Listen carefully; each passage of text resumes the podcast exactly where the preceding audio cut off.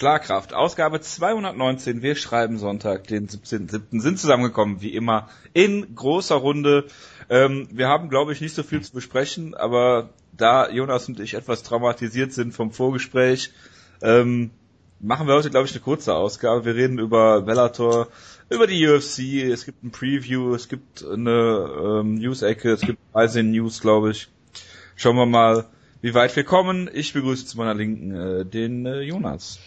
Servus und Jojo, ich muss direkt am Anfang mal was klarstellen. Ja, ja es, es, gab hier viele Munkeleien, viele Anfeindungen und ich muss hier mal reinen Tisch machen, ganz öffentlich und ein, ein Statement abgeben, ja.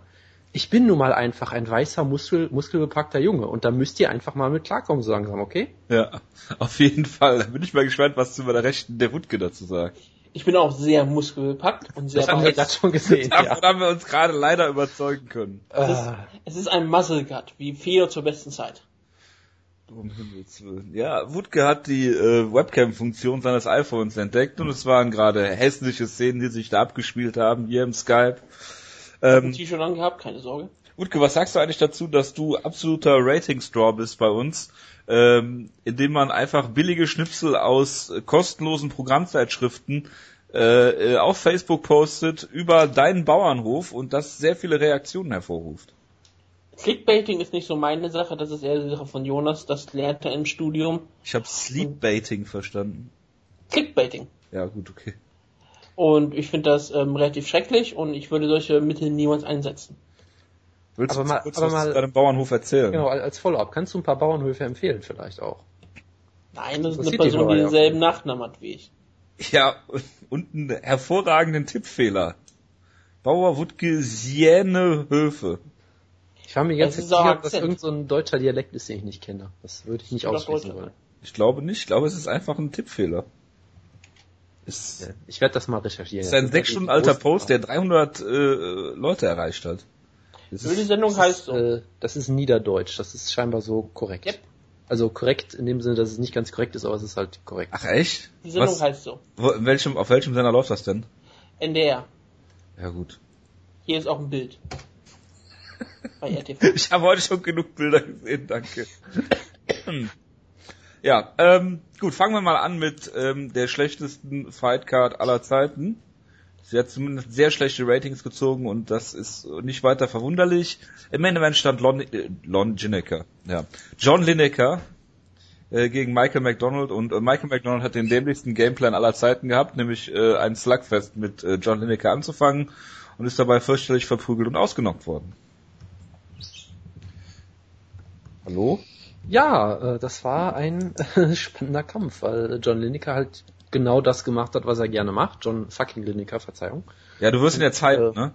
Ja, sicherlich. So, ja, gut, wie du, so, so, wie, so, so, wie du Michael McDonald wieder immer unter den, unter den Bus werfen willst in deiner typisch negativen Art. Das will ich überhaupt nicht. Also es ist halt immer so ein, so ein Mittelding, würde ich sagen. Ja, ähm, ich glaube schon, dass Michael McDonald da vielleicht nicht optimal gekämpft hat unbedingt, aber gleichzeitig hängt vieles damit sicherlich auch äh, damit zusammen, was für einen unfassbaren Druck John Lineker auf dich ausübt. Ja, der ist halt jemand, der läuft einfach, er stalkt dich einfach, er läuft nach vorne, lässt sich durch nichts stoppen, er nimmt all deine härtesten Schläge und frisst sie einfach, als wäre es nichts gewesen. Da gab es ja auch wieder mal ein paar wunderbare Szenen, wo er äh, harte Haymaker von McDonald einfach wegsteckt, als wäre es nichts und vielleicht auch eins der besten Kins hat, die man sich im Sport aktuell vorstellen kann. Und er ist einer der schlagkräftigsten Kämpfer, die man sich aktuell vorstellen kann.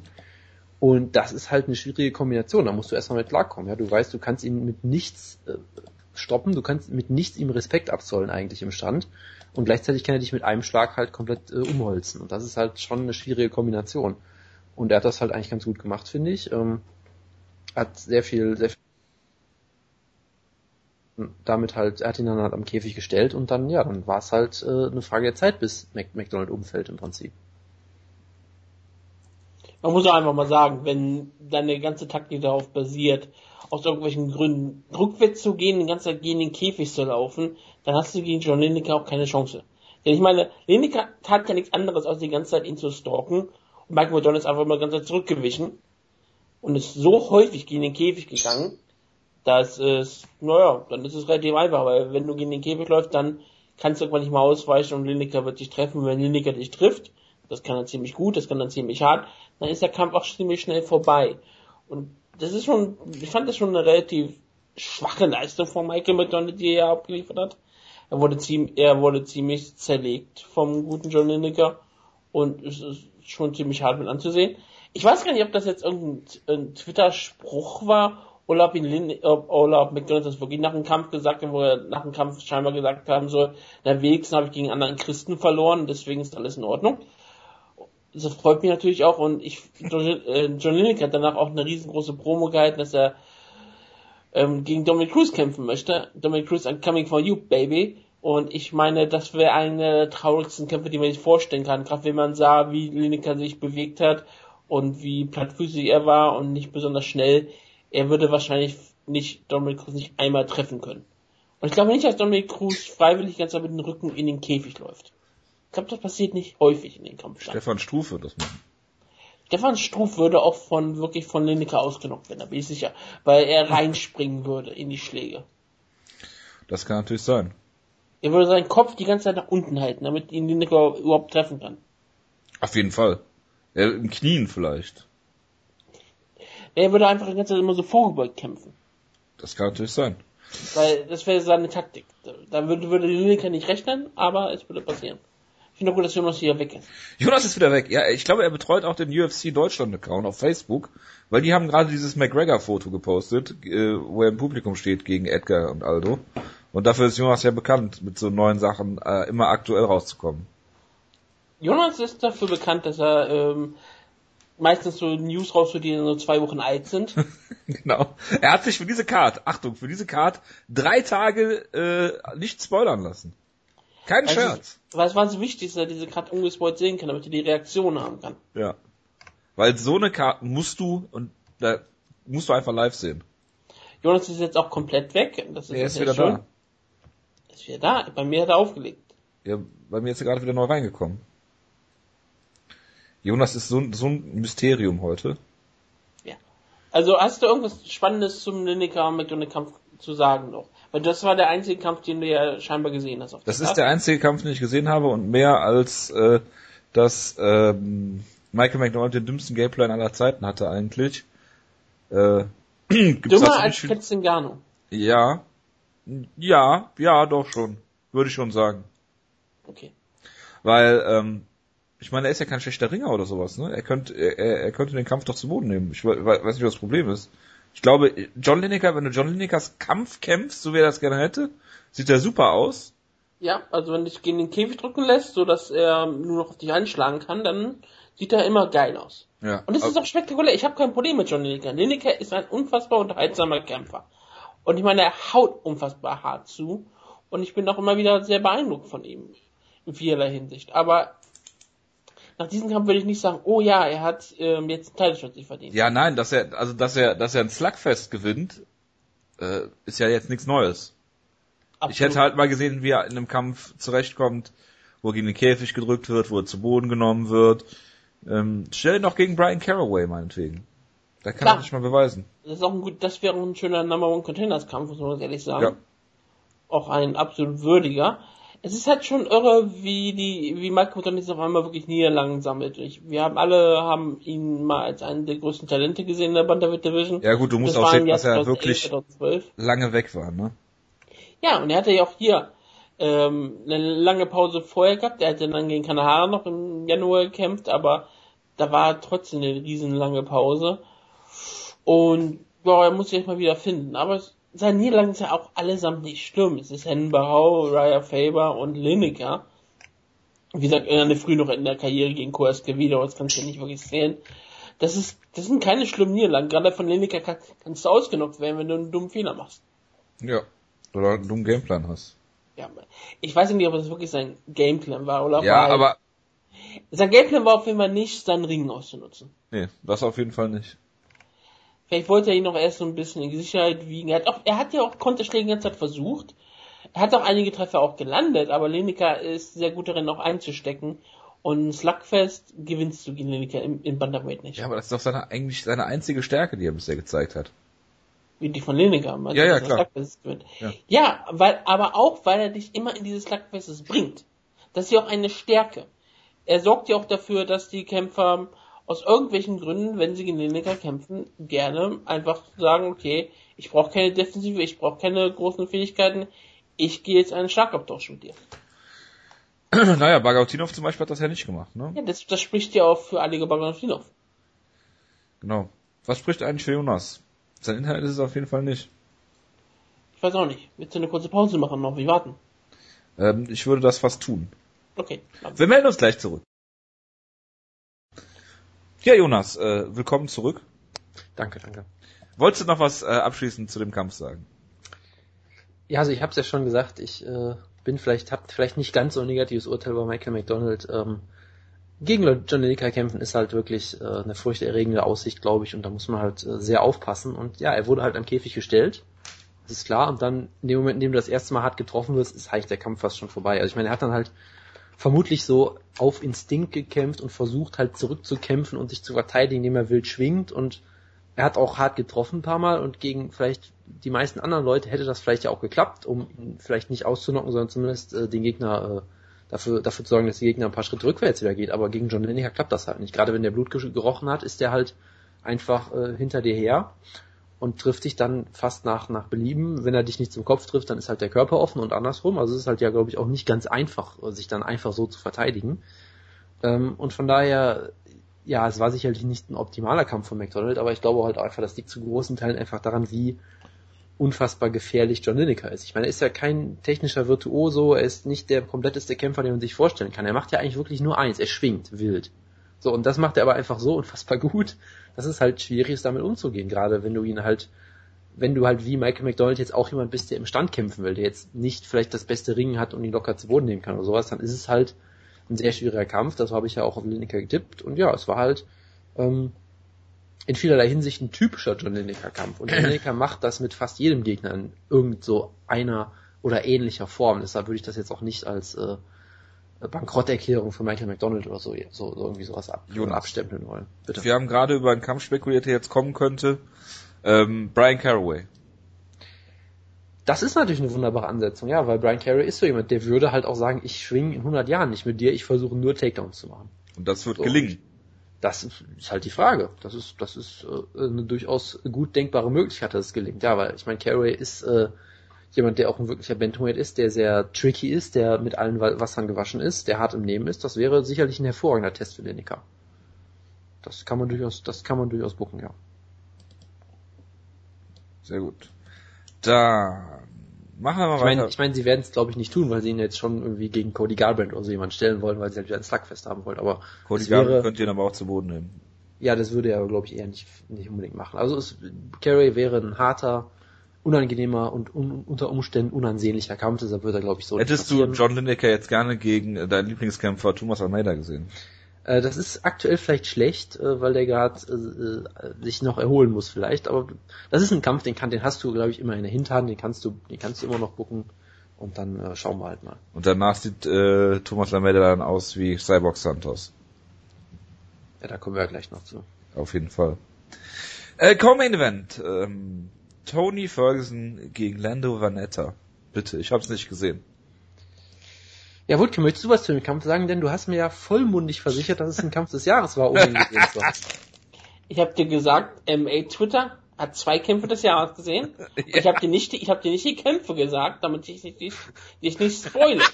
Ich habe gesagt, du solltest mit Louis Smolker und Ben Nen anfangen und dann alle Kämpfe sehen, bis auf den Schwergewichtskampf. Und du wirst zwei Kämpfe des Jahres scheinbar sehen. Und ich habe auch gesagt, scheinbar. Ich habe nicht gesagt, da gibt es auf jeden Fall welche, sondern habe gesagt, spekulativ. Dann äh, entschuldige ich mich vielmals, dass ich dir Unrecht getan habe. Danke. Also äh, ein Kampf des Jahres, um mal kurz zu machen, habe ich hier nicht gesehen, muss Ja, ich war ja sagen. kein 5 Ähm, Minuten Kampf dabei. Das ist soweit korrekt, ja. Aber es war sicherlich einer der actionreichsten Kämpfe des Jahres und auf jeden Fall ein unterhaltsamer Kampf. Ja, also es war so ein bisschen, so ein bisschen ähnlich vielleicht wie Edson Barbosa gegen Tony Ferguson, nur halt doch äh, sloppier sicherlich und dafür vielleicht mit noch mehr Action, wo halt in, weiß nicht, sieben Minuten Kampfzeit unfassbar viel passiert. Das war schon sehr unterhaltsam. Äh, man könnte sicherlich es als Kandidat für die Runde des Jahres sehen, die erste Runde. Der war wirklich unfassbar, unfassbar unterhaltsam. Ja, und Tony Ferguson ist ja halt nach langer Auszeit zurückgekommen, sah vielleicht ein bisschen rostig aus, kämpft gegen einen Gegner, den niemand kennt, den niemand wirklich einschätzen kann. Und äh, hat hier große Probleme, wird hier ziemlich verprügelt stellenweise, wird, äh, wird, es, es gab halt viele Aktionen, wo beide irgendwie Spinning Shit zeigen, man im sieben, Nachhinein. sieben Monate ist für dich eine lange Auszeit.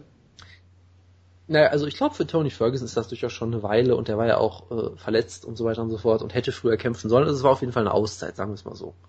Ja. Ähm, und er kämpft halt hier gegen diesen Gegner, den niemand kennt, dessen Namen ich auch schon wieder vergessen habe, fällt mir gerade auf. Brandon Ähm, Vanata. Ja, Dankeschön. Ähm, und der schmeißt hier wirklich alles auf Tony Ferguson drauf, was er hat. Und das war beeindruckend viel für jemanden, der sein UFC-Debüt macht. Hat er hier wirklich sehr gut mitgehalten. Er hat einen sehr interessanten Stil, äh, sehr flink auf den Beinen, bewegt sich viel, äh, hat auch hart immer wieder getroffen, hat viel äh, Ist das Clay Guida-esque? Nein, nein, das war äh, durchaus äh, Gut. effizient auch. Okay. Ja, das, das sah durchaus nicht schlecht aus, was er macht. Da Tony Das war Ferguson aber würdig einen Tequila Cazadores Splitterboard. Äh, das, das auf jeden Fall, ja. Das, äh, den hätte man sich, den hat man extra hierfür, glaube ich, wieder ins Leben gerufen, bestimmt. Ähm, hat sich hier sehr viel bewegt, war sehr flink auf den beiden und hat Tony Ferguson wirklich ein ums andere Mal hart erwischt. Es gab Spinning Shit von beiden Leuten, es gab natürlich wieder absurde Aktionen, wie man sie kennt. Es gab Guillotine-Versuche von Ferguson und dann gab es halt einen äh, Headkick von Vanata, wo Tony Ferguson sich einfach reinduckt und in das Knie einfach reinrennt und dann ja Frankie Edgar mäßig durch den Käfig taumelt im Prinzip, also wirklich eigentlich stehend K.O. war oder fallend K.O. oder was auch immer und dann irgendwie die kann erodierende Runde noch überlebt und sich dann halt zurückkämpft, unfassbar spektakuläre Runde. Und dann in der zweiten hast du halt schon gemerkt, dass Vanata dann doch ziemlich die Puste auskäme, er war dann doch äh, sehr verausgabt, weil Tony Ferguson halt auch jemand ist, der ein unfassbar hohes Tempo setzt. Und das kannst du vielleicht eine Minute, äh, eine Runde mitgehen, du kannst vielleicht die Runde auch gewinnen, aber irgendwann geht dir halt die Puste aus. Das hast du dann auch gesehen, er wurde dann immer wieder hart getroffen von Tony Fergusons Jab, war zu müde, um die Hände hochzunehmen, hat dann vielleicht ein bisschen versucht zu taunten und so weiter und so fort, wurde immer wieder hart getroffen und dann ähm, gab's halt das ja das patentierte Tony Ferguson Finish, ja, äh, er hat eine Schlagkombination gezeigt, Landon Veneta hat versucht, sich da so ganz cool runter wegzuducken, sah auch gar nicht schlecht aus, aber hat sich halt genau in einen Front Headlock reingeduckt und hat Tony Ferguson halt gedacht, ja gut, dann nehme ich den halt und hole mir den Darth Joke und hat das auch wieder mustergültig gefinisht. Also es ist ein ein großartiger Finishing Move von ihm. Das ist immer wieder toll, wenn Leute Finisher haben und ein absolut traumhaftes Finish und ja generell halt ein wunderbarer Kampf, wo ich halt also ich hatte halt erwartet, dass Tony Ferguson einen absurden Leglock versucht und eine Vorwärtsrolle macht und irgendwas und ein, Cartwheel und weiß ich nicht. Aber ich habe halt nicht erwartet, dass das hier ein spannender Kampf wird in dem Sinn. Und das hat halt die Erwartungen komplett übertroffen. Es war ein unfassbar actionreicher, natürlich auch ein bisschen sloppy, aber ein sehr, sehr unterhaltsamer Kampf, wo Tony Ferguson jetzt sicherlich ähm, nicht brillant aussah oder sowas in der Art, aber er hat sich ja gut zurückgekämpft und Dan Venetta hat hier auf jeden Fall für sein Debüt Short Notice einen hervorragenden Eindruck hinterlassen. Und ich bin mal sehr gespannt, wie es mit beiden weitergeht. Hat Habib Tony- eigentlich einen Kampf? äh, ich glaube nicht, der wollte doch, der musste doch wegen Ramadan. Ramadan. Ja. Ja, ich weiß aber nicht, ob er da trotzdem einen angesetzt hatte. Ich glaube nicht, aber ich bin mir jetzt gerade nicht ganz sicher. Weil du ist hast... halt auch die Frage, ob der Kampf nie einfach verflucht ist, das weiß man natürlich nicht. nee, aber du könntest ja Habib gegen Eddie Alvarez stellen und Tony Ferguson gegen äh, Dos Anjos. Egal, ob er jetzt aus einer Niederlage kommt. Ja, also, ja, es ist halt Lightweight, da kannst du vieles machen. Ne? Da, da Du hast dann halt noch Nate Diaz in den. Rankings, der im Welterweight jetzt kämpft, genau wie Cerrone. Dann kommt letzten Barbosa schon. Also ganz, ganz merkwürdig alles da. Naja, schauen wir mal weiter. Will Brooks kommt ja auch hoch. Bitte? Entschuldigung. Was ich dann halt total beeindruckend finde, wenn die UFC einfach mal in der Lightweight Division so rumschaut und einfach mal Kämpfer verpflichtet, die noch niemand auf dem Zettel hat, dann sind das trotzdem manchmal echte Haie, so wie Lennon Vanata. Ich meine, er war jetzt nicht so besonders gut, wie manche Leute haben ihn ja richtig hochgehypt danach, aber es war ja mehr so, dass er ziemlich sloppy in seinen Aktionen war, aber halt ziemlich hart zuhaute. Ferguson auch wirklich hart zusetzte, gerade dieses Spinning Backfist. Viele davon sahen auch nicht besonders technisch gut aus, aber ähm, Ferguson ist auch komplett reingelaufen, das ist eigentlich auch sehr wunderbar gemacht, aber Ja. er zeigte schon durchaus Talent und er zeigte, dass er ein richtig ähm, guter Kämpfer sein kann. Das zeigt schon, wie talentiert die UFC ist, Gegner für ähm, Sage Northcutt zu scouten, weil die müssen ja auch in der Live Division immer Ja, welche ja, Kämpfer jeden finden. Und die finden da die Enrico Martins der Welt. Aber wenn sie irgendwie schnell mal irgendeinen Gegner sonst so in der Live Division finden, dann finden sie auch so einen Lendo Vanata. Ist ähm, Enrico Marin der ostdeutsche Bruder von Enrique Marin? Habe ich ihn, Ich ähm, dachte, ich dachte, das wäre der von Marco Marin, aber habe ich vermutlich wieder was, was falsch verstanden. Habe ich ihn Enrico genannt? Ja. Okay. Entschuldigung, dass ich nicht den Namen von Enrique Marin Ja. Das immer äh, aus dem Kopf macht kenne. sehr unprofessionell. Das macht-. Das ist das macht unglaublich. Ja. Das ist unfassbar. Geh lieber wieder auf deinen Bauernhof, Wutke. Ähm, ich dachte, du hast den Kampf nicht gesehen. Wieso redest du über den Kampf? Ich habe den Kampf gesehen. Okay. Ja, also ich meine, die, die abschließende Beurteilung von Len Veneta steht sicherlich noch aus. Es kann natürlich auch sein, dass Tony Ferguson, dass er ihn einfach auf dem falschen Fuß erwischt hat und er ihn nicht ernst genommen hat oder sowas, aber Talent hat er auf jeden Fall gezeigt, alles weitere wird man halt sehen. Wirst du ihn halten? Ich werde ihn äh, sowas von hypen, er ist jetzt schon Oh, ein dann starker sehe Flop ich schwarz für ihn. Na bitte, ich hype auch andere Leute. Ich habe auch John, John Lineker gehypt seit langer Zeit. Ja, ich Ja. habe auch Louis Smolka gehypt seit langer Zeit, also bitte, da, da geht einiges. Ja, genau, und der Tex Mexican Devil, den jetzt keiner mehr kennt. Und noch nie jemand gekannt hat. Ja, dann bleiben wir halt lieber bei so Jojo-Hype-Kämpfern wie da, wie Alexei Oleinik. Ach so, ich dachte, jetzt kommt Tim Boach gegen äh, Josh Salmon. Ähm, ja, den Kampf habe ich so ein bisschen geguckt. Äh, Josh Salmon ist so jemand, der ist äh, jung, er ist äh, scheinbar sehr redegewandt, hat ein gewisses Charisma, sieht gut aus, schreibt gute Artikel und wird deshalb, glaube ich, von allen Leuten etwas, vielleicht etwas zu sehr gehypt. Das ist immer ein bisschen schwierig, dann auf Bloody Elbow zu lesen während seinen Kämpfen oder so. Aber er ist, ich meine, er ist 28 oder sowas, er ist groß, er ist, er ist kräftig, er ist stark. Äh, Der hat sicherlich einiges an Potenzial, aber bisher kann er es halt noch nie so ganz zeigen. Er kriegt halt immer so ein bisschen diese Tests, die vielleicht zu früh kommen. Das war ja auch mit äh, Tandem McRoy schon so, glaube ich, war es. Und auch hier mit Tim Boach. Er kämpft hier halt mit einem sehr komischen Gameplan, wie ich finde. Nimmt Tim Boach immer wieder in den Clinch und hat dann eigentlich Glück, dass er nicht Kopf über den Käfig fliegt, weil ich meine, warum willst du Redneck Judo herausfordern? Das ist einfach kein guter Gameplan. Und dann wurde er halt von Tim Boach äh, mit seinem Old Man Redneck Judo und seinem Redneck äh, Cage Clinching, was auch immer, äh, etwas ausgegrindet. Dann wurde er halt ein paar Mal zu Boden genommen und am Ende halt brutal äh, mit Ground Pound gefinisht, weil Tim Boach äh, ist immer noch jemand, der ist hart im Nehmen, der kann unfassbar zuhauen und den darf man nicht unterschätzen auf jeden Fall und ja, Josh Man wird sicherlich zurückkommen, hat hier nicht den klügsten Gameplan vielleicht gezeigt, aber naja, was willst du machen und sieht jetzt auch, äh, sagen wir mal, sehr demoliert aus. Es gibt ja Fotos nach dem Kampf, wo er noch ein Auge hat und eine gigantische Schwellung auf der auf der einen Körperhälfte, auf der einen Gesichtshälfte, wo eigentlich kein Auge mehr erkennbar ist. Ich bin mir sicher, dass äh, Bloody Elbow stillstand. Äh, Das stand bestimmt still. Ähnlich wie das Gehirn von Josh Salmon. Das ist nicht, nicht Ja. zu hoffen in dieser Form. Aber Ich ähm, befürchte, es wurde eher sehr stark durchgerüttelt in dem Kampf, statt still, still zu stehen, aber gut. das kann gut sein. Ähm, ist aber immer so, er ist in keiner Gefahr entlassen zu werden, gerade dafür ist er auch Nein, beliebt. Aber ich meine, er ist jetzt 3 und 2 in der UFC, hatte zwei Niederlagen in Folge, klar, McCory und Butch sind nicht gerade diese blitzschnelle Gegner, aber und gerade in der Middleweight Division. Aber er braucht jetzt in nächster Zeit mal wieder einen Sieg, weil auch einen etwas einfacheren Gegner, davon wird sich in der Middleweight Division genug finden lassen, die einfach zu besiegen sind. Was macht eigentlich ja. Brett Tavares aktuell, weißt du das? Er sitzt meistens rum und tut nix. Ach so, verstehe. Hast du da einen persönlichen Draht zu ihm, dass du das so genau weißt, oder? Ich habe das in irgendwelchen Kolumnen gelesen, dass er meistens nicht kämpfen möchte. Verstehe. Ja, MMA-Twitter wahrscheinlich, ne?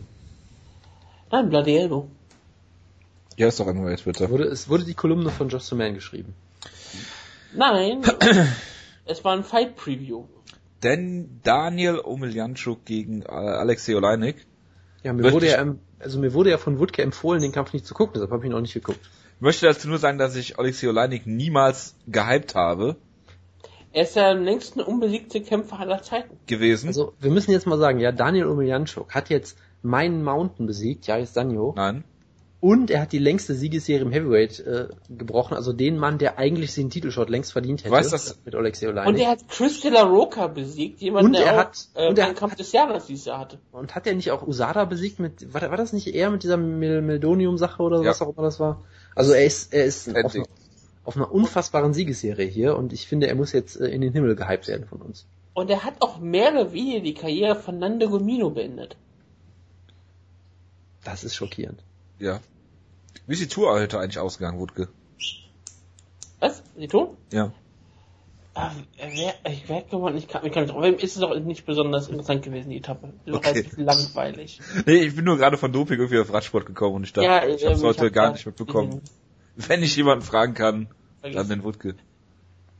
Ja, ich, ich werde den Grund Es ähm, macht nichts. Ist, mir ist schlimm. ich komme gar nicht drauf. Da habe ich immer gesagt, zwischen Tour und ähm, Triathlon, aber ja. Möchtest du was dazu sagen, dass Jan Frodeno heute den Weltrekord über die Langdistanz aufgestellt hat? Bei was für einem Podcast bin ich eigentlich gerade? Ich weiß es nicht. Auf jeden Fall ist die Qualität beschissen.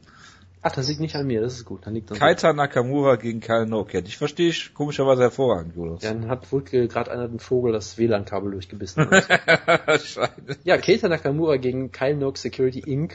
Äh, es war eigentlich ein sehr schöner Kampf, muss ich sagen. Nakamura wurde eigentlich größtenteils von Kyle Nock outstriked auf Distanz und hat ihn dann äh, zu Boden äh, geschlagen mit einem Knee Strike und dann gefinisht mit äh, einem Rear Naked Choke in äh, Minute 4 und Sekunde 59 hat er hat Kyle Nock dann glaube ich getappt. Das war eigentlich ein wunderbares Finish, toller toller Comeback Sieg.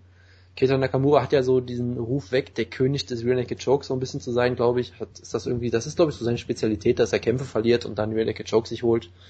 Ähm, es ist halt, ja, Welterweight Journeyman so ein bisschen, das ist jetzt halt, es ist Welterweight, das heißt, sie sind immer noch ziemlich gut, aber es ist jetzt glaube ich nichts, wo jemand um Titel kämpfen wird oder so, aber trotzdem, das war ein netter Kampf mit einem auf jeden Fall wunderbaren äh, Finish am Ende. Ja, gerade, was wirklich in der allerletzten Sekunde war. Ähm, Kainok tappte genau, als die, äh, als die Tröte durchging. Das war schon ziemlich hart für den guten Kainok. Aber, naja, Witze machen. Keita Nakamura. Bei, Keita Wiki, auch.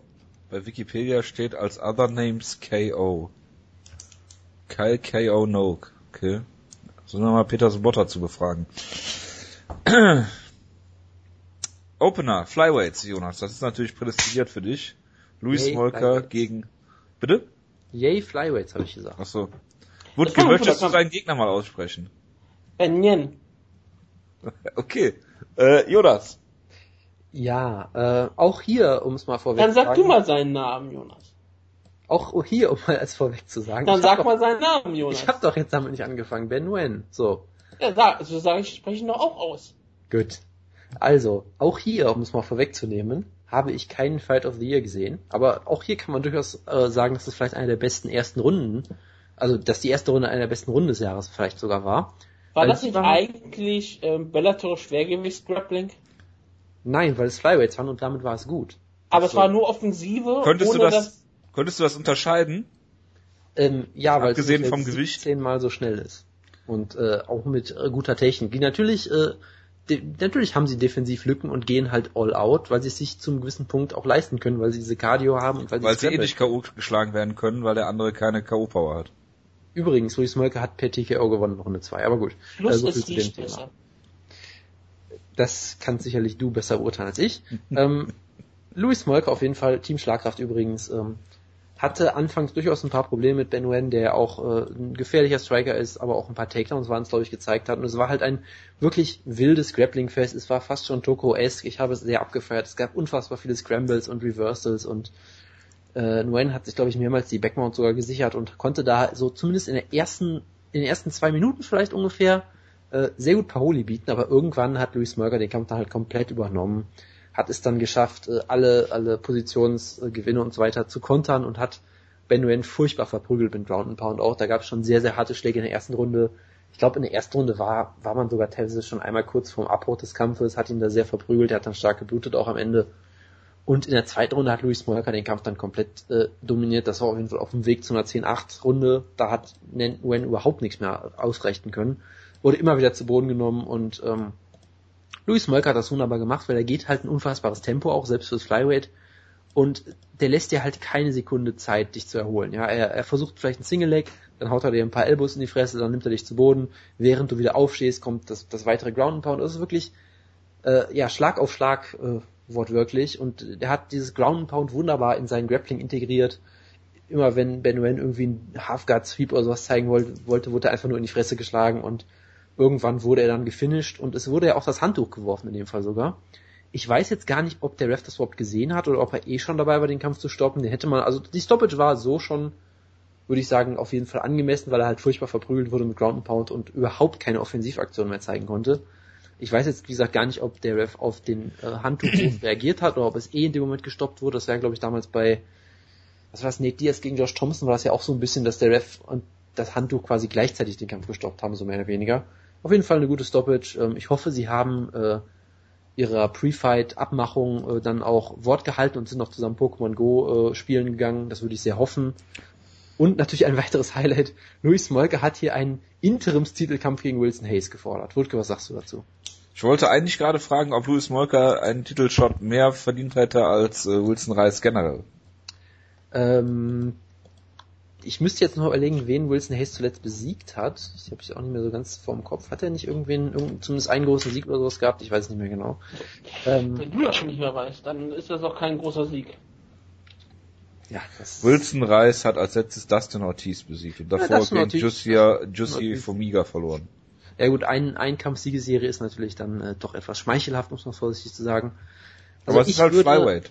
Ja, das ist sicherlich richtig. Ich würde Louis Smolka vom Titel fernhalten, weil er halt noch sehr jung ist und viel Potenzial hat. Äh, wohingegen Wilson Hayes, der hat den Titelshot auch nicht unbedingt verdient, aber er ist Ach. halt wenigstens ein Veteran, der sich auch, glaube ich, nicht mehr groß nach oben entwickeln wird. So, wen deshalb, würdest du denn jetzt Louis Smolka bucken? Flyweight. das ist äh, eine gute Frage. Ich würde natürlich Ray Borg, äh, kann man immer sagen, das ist immer ein Weil immer, der auch verloren hat und äh, Louis Smolka gerade irgendwie fünf Siege in Serie hat. Das macht natürlich sehr viel Sinn. Ich glaube, zwei Siege über ihren. bist aber auch wieder, ja, Äh, Smolka ist auf Nummer 8 ja, gerankt. Gericht, ja. Ja, dann, Bei äh, neun. Bogatinov, Hayes, Markowski. Markowski, ja, also, oder, ähm, ach Gott, wie heißt der nochmal? Justin Scoggins wäre auch immer noch eine Option, wenn der gerade nichts vorhat. Also es, es gibt durchaus ein paar Optionen, ja, Luis Molka, äh, ja, der vielleicht nicht. Also es ist, Flyweight ist halt äh, schade, weil es sehr, sehr dünn besiedelt ist, aber äh, trotzdem immer wieder schöne Kämpfe wie diesen hier. Matthäus Nicolau. Wollte ich auch gerade sagen, weil, weil er hat einen Sieg gehabt und der Kampf war schrecklich. Das wäre tatsächlich keine schlechte Option, ja, weil er ist noch ein geringer Name und ich würde es halt gut sehen, gut finden, wenn man Smolka länger, langsamer aufbaut. Ja, und er hat einen Sieg gegen Moraga, ne? Ja, er ist damit in der Top 10 auf jeden Fall. Wir waren immer 3 und 1 dieses, dieses Kampfwochenende sozusagen. Er ist Bei elf. Team Schlagkraft. Bitte was? Wir waren 3 und 1 bei dieser Show. Ja. Es gab nur eine Niederlage, die war von Alexei Oleinik. Die Wie kommst du eigentlich auf drei? Ach so, weil du Sam Elvey mitzählst, ja. Nee, 3 und 1. Es gab, wir hatten drei Kämpfe. Wir hatten vier Kämpfe auf der Karte. Wer denn? Ferguson? Louis Smolka, Tony Ferguson, John Lineker und Alexei Oleinik. Ach, John Lineker ist auch ein Team Schlagkraft. Ja, Das ist, das ist mein Einfluss hier, liebe Leute. Ah, ja. und er ist kein Lock, er wurde so reingewählt. Könnte ja sein. Also wir sind jetzt aktuell bei Team Schlagkraft immer bei 19 Kämpfen mit 13 Siegen und 6 Niederlagen. Heißt, wir haben eine Prozentzahl von 68 Siegen. Jonas, Das ist doch wunderbar. eine Frage an dich. Ja, bitte. Welche Card hat dich mehr unterhalten? Ich bin jetzt ein bisschen ähm, sarkastisch und Oh, sage oh. diese oder UFC 200. Ähm, also äh, von der reinen Action im Cage könnte man ein, ein Argument für diese Karte durchaus finden. Das kann Könnte? durchaus sein. Also ja, also- also diese man- Card war also besser wenn als man- UFC 200. Ich überlege gerade bei UFC 200, ja, wenn du also wenn, wenn du nur die Main Cards dir anguckst, ne? Ja, geht nur um die Main Card. Ja, dann äh, kann man dieses Argument durchaus machen, ja. Das ist der Einfluss von WME. Das ist auf jeden Fall eine neue Ära, die wir hier gesehen haben. Ja, ganz. Ganz, Ich ganz werde immer an diese Karte erinnern. Das war die erste Karte unter neuer Führerschaft. Ja. neuer Führer. Bin, ich bin mir sicher, die hatten großen Einfluss darauf. Meine Fresse, ja, auf jeden Fall. Das ist ein normaler Begriff, Jonas. Führerschaft. Jonas, also bitte. Verzeihung, Verzeihung. Müssen wir über den Du hast auch einen Führerschein. Du regst dich bestimmt auch über den ganze Zeit darüber auf, oder was? ist ja schrecklich. Man kann mit dir kein deutsches Wort verwenden. Hallo. Du hast direkt einen Nazi siehst. Frauenkampf. Ja. Hab ich nicht ich hab gesehen. die nicht gesehen. Das war nicht auf der Maincard. Set Jehovah. Ich habe letztens Leben des Brian geguckt, ein sehr hervorragender Film. Ähm, was, über was reden wir denn noch? Gibt's irgendwas noch zu bereden, dass Cody Pfister verloren hat zum Beispiel? Das hat mich sehr Das ist, schockiert. das ist tragisch, ja. Das äh, auch in dieser neuen Ära ist immer noch äh, ist keine Konstanz drin. ja. Schade. Hani Yaya hat gewonnen, Jonas. Der Tom Ninimaki Verlierer. Ja, das, das freut mich natürlich sehr. Er hat dadurch einen großen Hype ausgelöst und ist jetzt wieder dabei, sich Ein als einer, der besten, Hype bei dir, ja. ein, als einer der besten Grappler, der sonst nichts macht, äh, zu etablieren. Der irgendwie dadurch immer noch manchmal Kämpfe gewinnt. Ja. Gut, dann äh, schließen wir die ähm, Fight Night Ecke und kommen äh, Zu zu Geburtstagen. Kommen wir Nein. zu Geburtstagen. Nein. Es, gibt, es ist ein sehr japanischer Warum Geburtstag. machen wir das überhaupt? Wir haben Ricardo Arona, der heute 38 wird. Ein wichtiger Kämpfer aller Zeiten. Yuki Kondo, UFC-Veteran, 41. Itoni Akano, die kennen wir alle noch von Invicta. Das Girlfight Monster, ein großer Nickname. 42 Jahre jung geworden. Jonas hat sich sehr gefreut über Alexander. Natürlich. 45 Jahre Der, jung. der Diet Butcher, legendär, bei Pride mal eine Double Armbar geholt gegen einen dicken Amerikaner. Wir mit haben auch T-Shirt, das war toll. Wir haben auch einen richtig großen ähm, Killer hier, der ja auch Geburtstag hat, nämlich Sean McCorkle, Big Sexy, Markant Bezwinger. Damit hat er etwas mit Brock Lesnar gemeinsam und auch jemand, der auch dann noch Marius Puzenowski besiegt hat. Ein, Hat der ein No Contest Eine, Lege äh, eine Legende. Eine Legende des Sportes. Und natürlich Travis Happer Brown, 34 Jahre jung, ist auch bereit dazu zu worden. Und als unter den Unwichtigen gezählt worden, aber bestimmt für unser Publikum sehr wichtig, Mamed Kalidov, der Kannibale, 36 Jahre. Alles Gute zum Geburtstag, wünsche Ihnen alles Gute, sagt, sagt das Team Schlagkraft, sendet euch per Twitter und wir freuen uns alle. Ja, wünscht, wünscht Ihnen in, in einer iTunes-Bewertung herzlichen Glückwunsch. Und morgen hat Geburtstag jemand ganz Wichtiges auch, den, das würde den Jojo sehr freuen. Ähm, Würde es UFC Nicht-Veteran Ben Askren hat Geburtstag. Und wird 31 Jahre alt. UFC nicht Veteran, ja. In der Tat. Aber One Veteran. Yep, das hat er vielleicht ja mit, ähm, ähm, wie heißt der gerade Scheiß? Roy McDonald gemeinsam. Der befindet sich aber auch in Verhandlungen mit Bellator, habe ich gehört. Yep. Ist das jetzt hier der fliegende Übergang in Ja. die News hier? War das zu schnell für dich, Jonas? Nee, nee, ist wunderbar. Ich Jetzt habe ja auch, kommt ich die hab ja auch News-Ecke. einige News, muss ich sagen. Ich Du hast News? gespannt. Ja, sicher doch. Was sagst du dazu, dass Roy McDonald äh, die Free Agency austestet? Äh, Das ist doch seit, seit langem bekannt, dass er das machen wollte. Also, Ja, aber wir reden ja jetzt drüber, weil der Vertrag zu Ende ist. ja, ja, klar, also er hat das ja angekündigt schon und es ist natürlich ein bisschen schlecht für ihn, dass er jetzt natürlich mit einer Niederlage dahin geht. Ähm, er hat natürlich jetzt nicht mehr so viel Verhandlungsmacht, wie er es sonst gehabt hätte, wenn er klarer Number One Contender Willst gewesen du wäre. mit ihn dem Sieg bei. Bellator London 2 gegen Jay Mills im Rematch sehen? Ähm, nein, weil ich glaube, das würde er nicht überleben, weil gegen Wer? einen Solid Killer zweimal anzutreten, da spielst du schon mit deinem Glück. Beim ersten Mal hat, das noch, hat er noch Glück gehabt, dass er nicht gekillt wurde. Ich gucke jetzt gerade mal, ob Mal ich schon gegen jemanden zweimal gekämpft hat. Das ist ja wirklich sehr wichtig, weil äh, so, ein- so ein Killer, der gewinnt ja auch Informationen und kann dann noch besser vorbereitet, äh, äh, wie auch immer. Ähm, also Ein ich würde ihn richtiger natürlich, Killer braucht nur eine Situation. ich sag mal so, ich hätte jetzt keine Probleme mit Roy McDonald gegen Andrei Korischkov, aber da hört es halt auch auf bei Bellator so ein bisschen. Ja, Douglas Lima vielleicht noch, kommen wir vielleicht gleich noch zu. Bendo. Ähm, aber ja, Der wenn Lightweight auch, Pitbull könnte ins Welterweight hochgehen.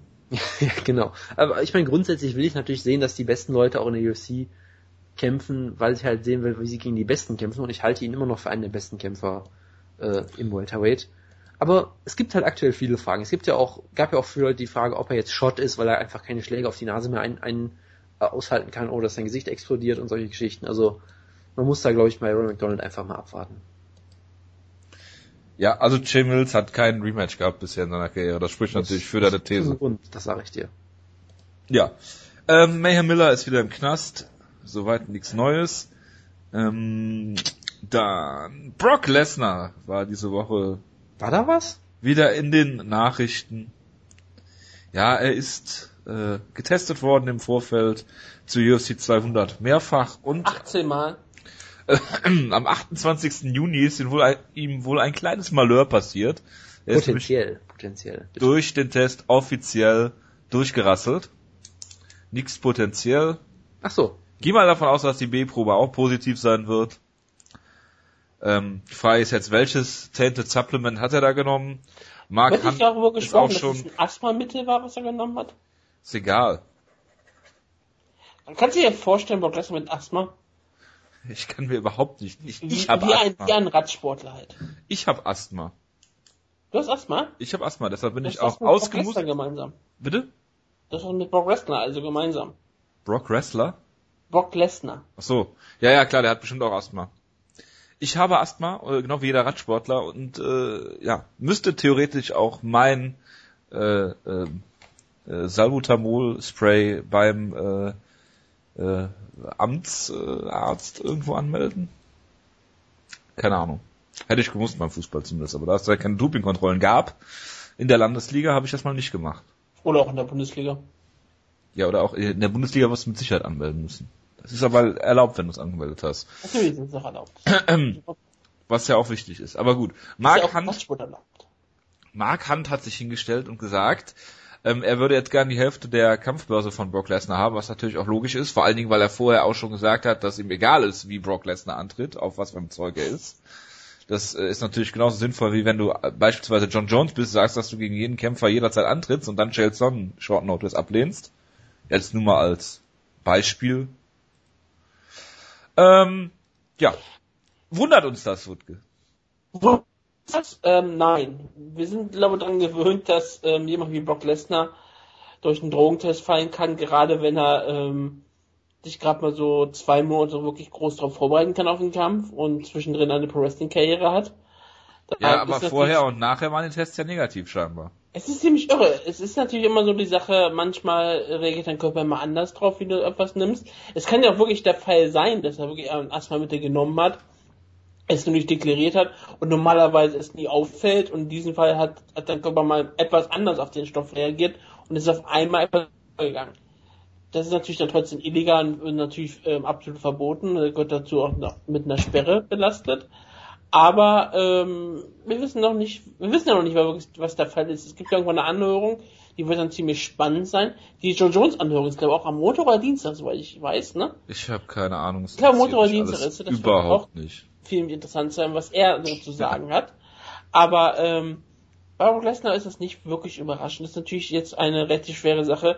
Am Dienstag ist der Draft von WWE und die ja, Frage ist natürlich, ob einer der General Managers oder ähm, die Präsidenten der jeweiligen von entweder von Raw oder SmackDown, dann natürlich jemand wie Brock Lesnar draften werden, der natürlich jetzt schon durch den Drogentest ja, gefallen ist. Das, wird ist, natürlich, wird, das ist die spannendste an der ist, ganzen Sache. Ist sowas wichtig? Es würde, würde dich sowas ähm, interessieren, Jojo, ob deine Sportler, die du draften würdest, die du picken würdest, dass sie durch die Drogentestpolizei fallen können.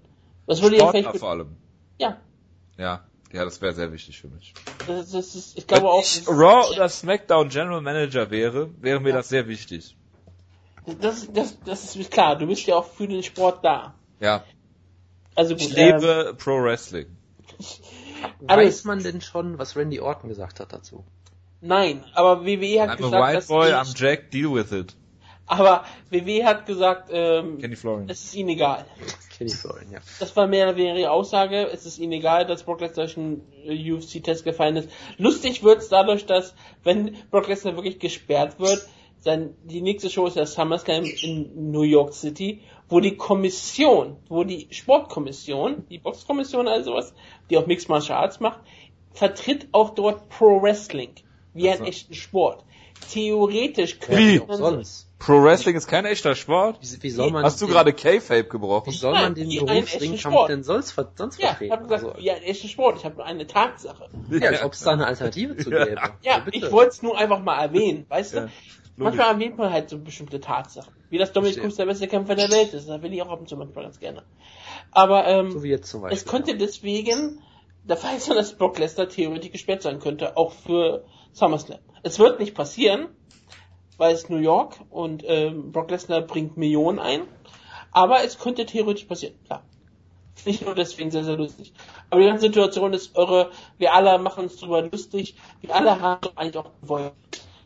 Das ist doch das Beste, was wir haben konnten. Brock Lesnar wird eh erstmal länger, in längerer Zeit nicht antreten, weil er haben zwar gehofft, dass er vielleicht bald so wieder antreten kann, antreten kann, aber der kämpft doch vielleicht alle einmal im Jahr und nächsten Jahr kann er immer noch im Titel antreten.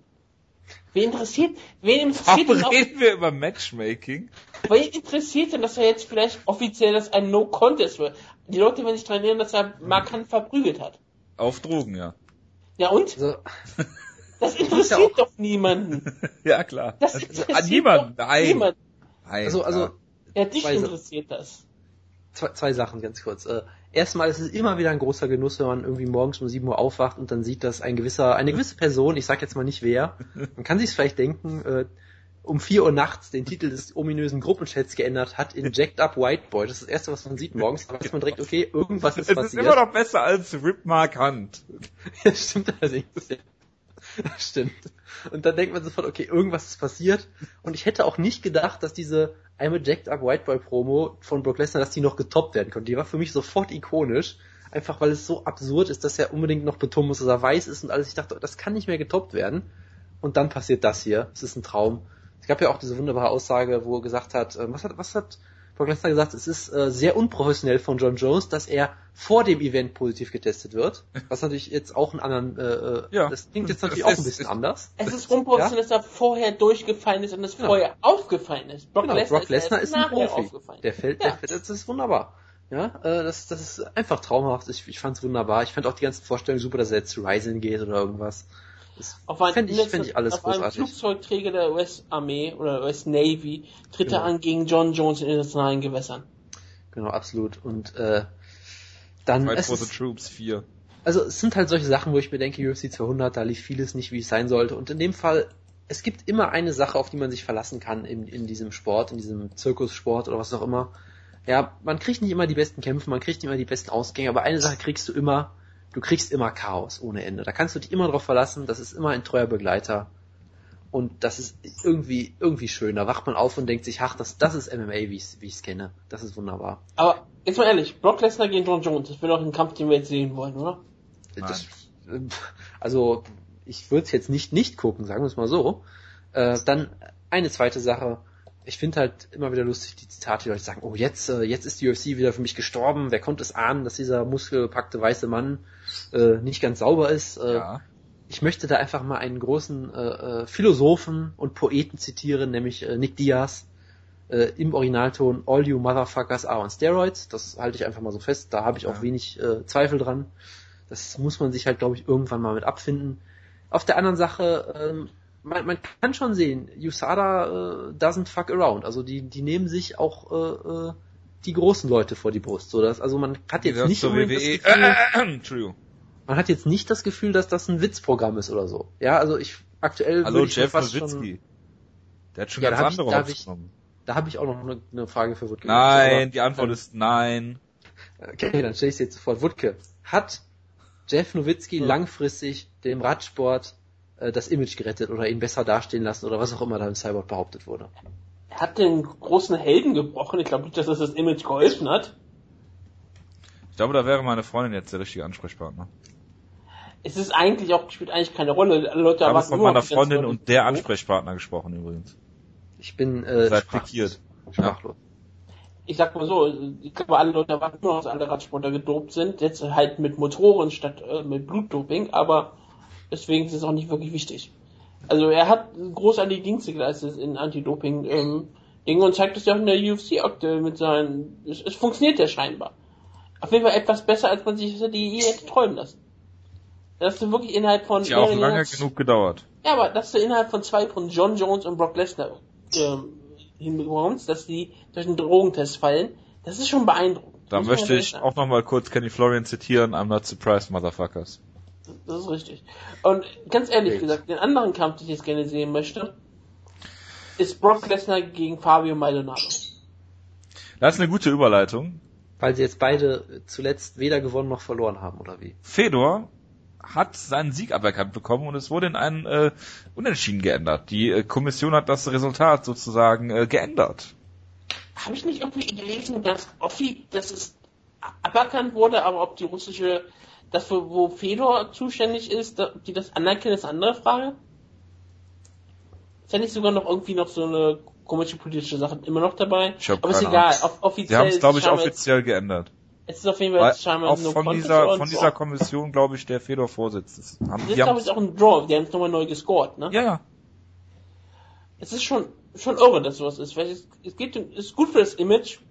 Und es ist trotzdem egal, weil ähm, das niemand interessiert, weil für die Leute hat Fedor eh nicht gut ausgesehen und für Fabio Maldonado ist es trotzdem kein Sieg. Ja, Rematch, ne? Ja, äh, das ist die einzige logische Konsequenz. Oder Fabio Maldonado geht wieder zurück in die UFC, wo er hingehört und kämpft um den Titel. Apropos UFC. Äh, die UFC ist verkauft worden, jetzt offiziell am Montag ist es rausgekommen. Ähm, an die äh, WME-IMG äh, Geschichte da aus China, wo wir schon drüber gesprochen haben. 4 Milliarden Dollar oder 4,2 Milliarden Dollar und Dana White hält immer noch ähm, einen kleinen Portion an der Es ist UFC. nicht China nebenbei. Das Hm? wollte ich auch gerade sagen. Das ist doch jetzt, das ist doch jetzt Ari Gold hat doch äh, von Ach so. Entourage hat doch jetzt die UFC gekauft, dachte Ja, ich. das ist Ja, genau. Kalifornien. Dann ist es Kalifornien. Wie dem auch Das ist sei. China der USA. Ja, genau. Dann ist es eben nicht China, dann ist es halt äh, auf jeden Fall ist diese diese Firma, von der ich gerade sprach und äh, genau. Die haben es jetzt gekauft und alle sind glücklich. Denner White ist noch da, wir freuen uns alle tierisch. Ja, was denen sonst noch so gehört, ist halt neben der UFC der Professional Bull Riders und Miss Universe. Und Ronda Rousey, dachte ich. Ja, viele Kämpfer gehören dazu und Ronda Rousey ist eine davon. Die gehört denen nicht.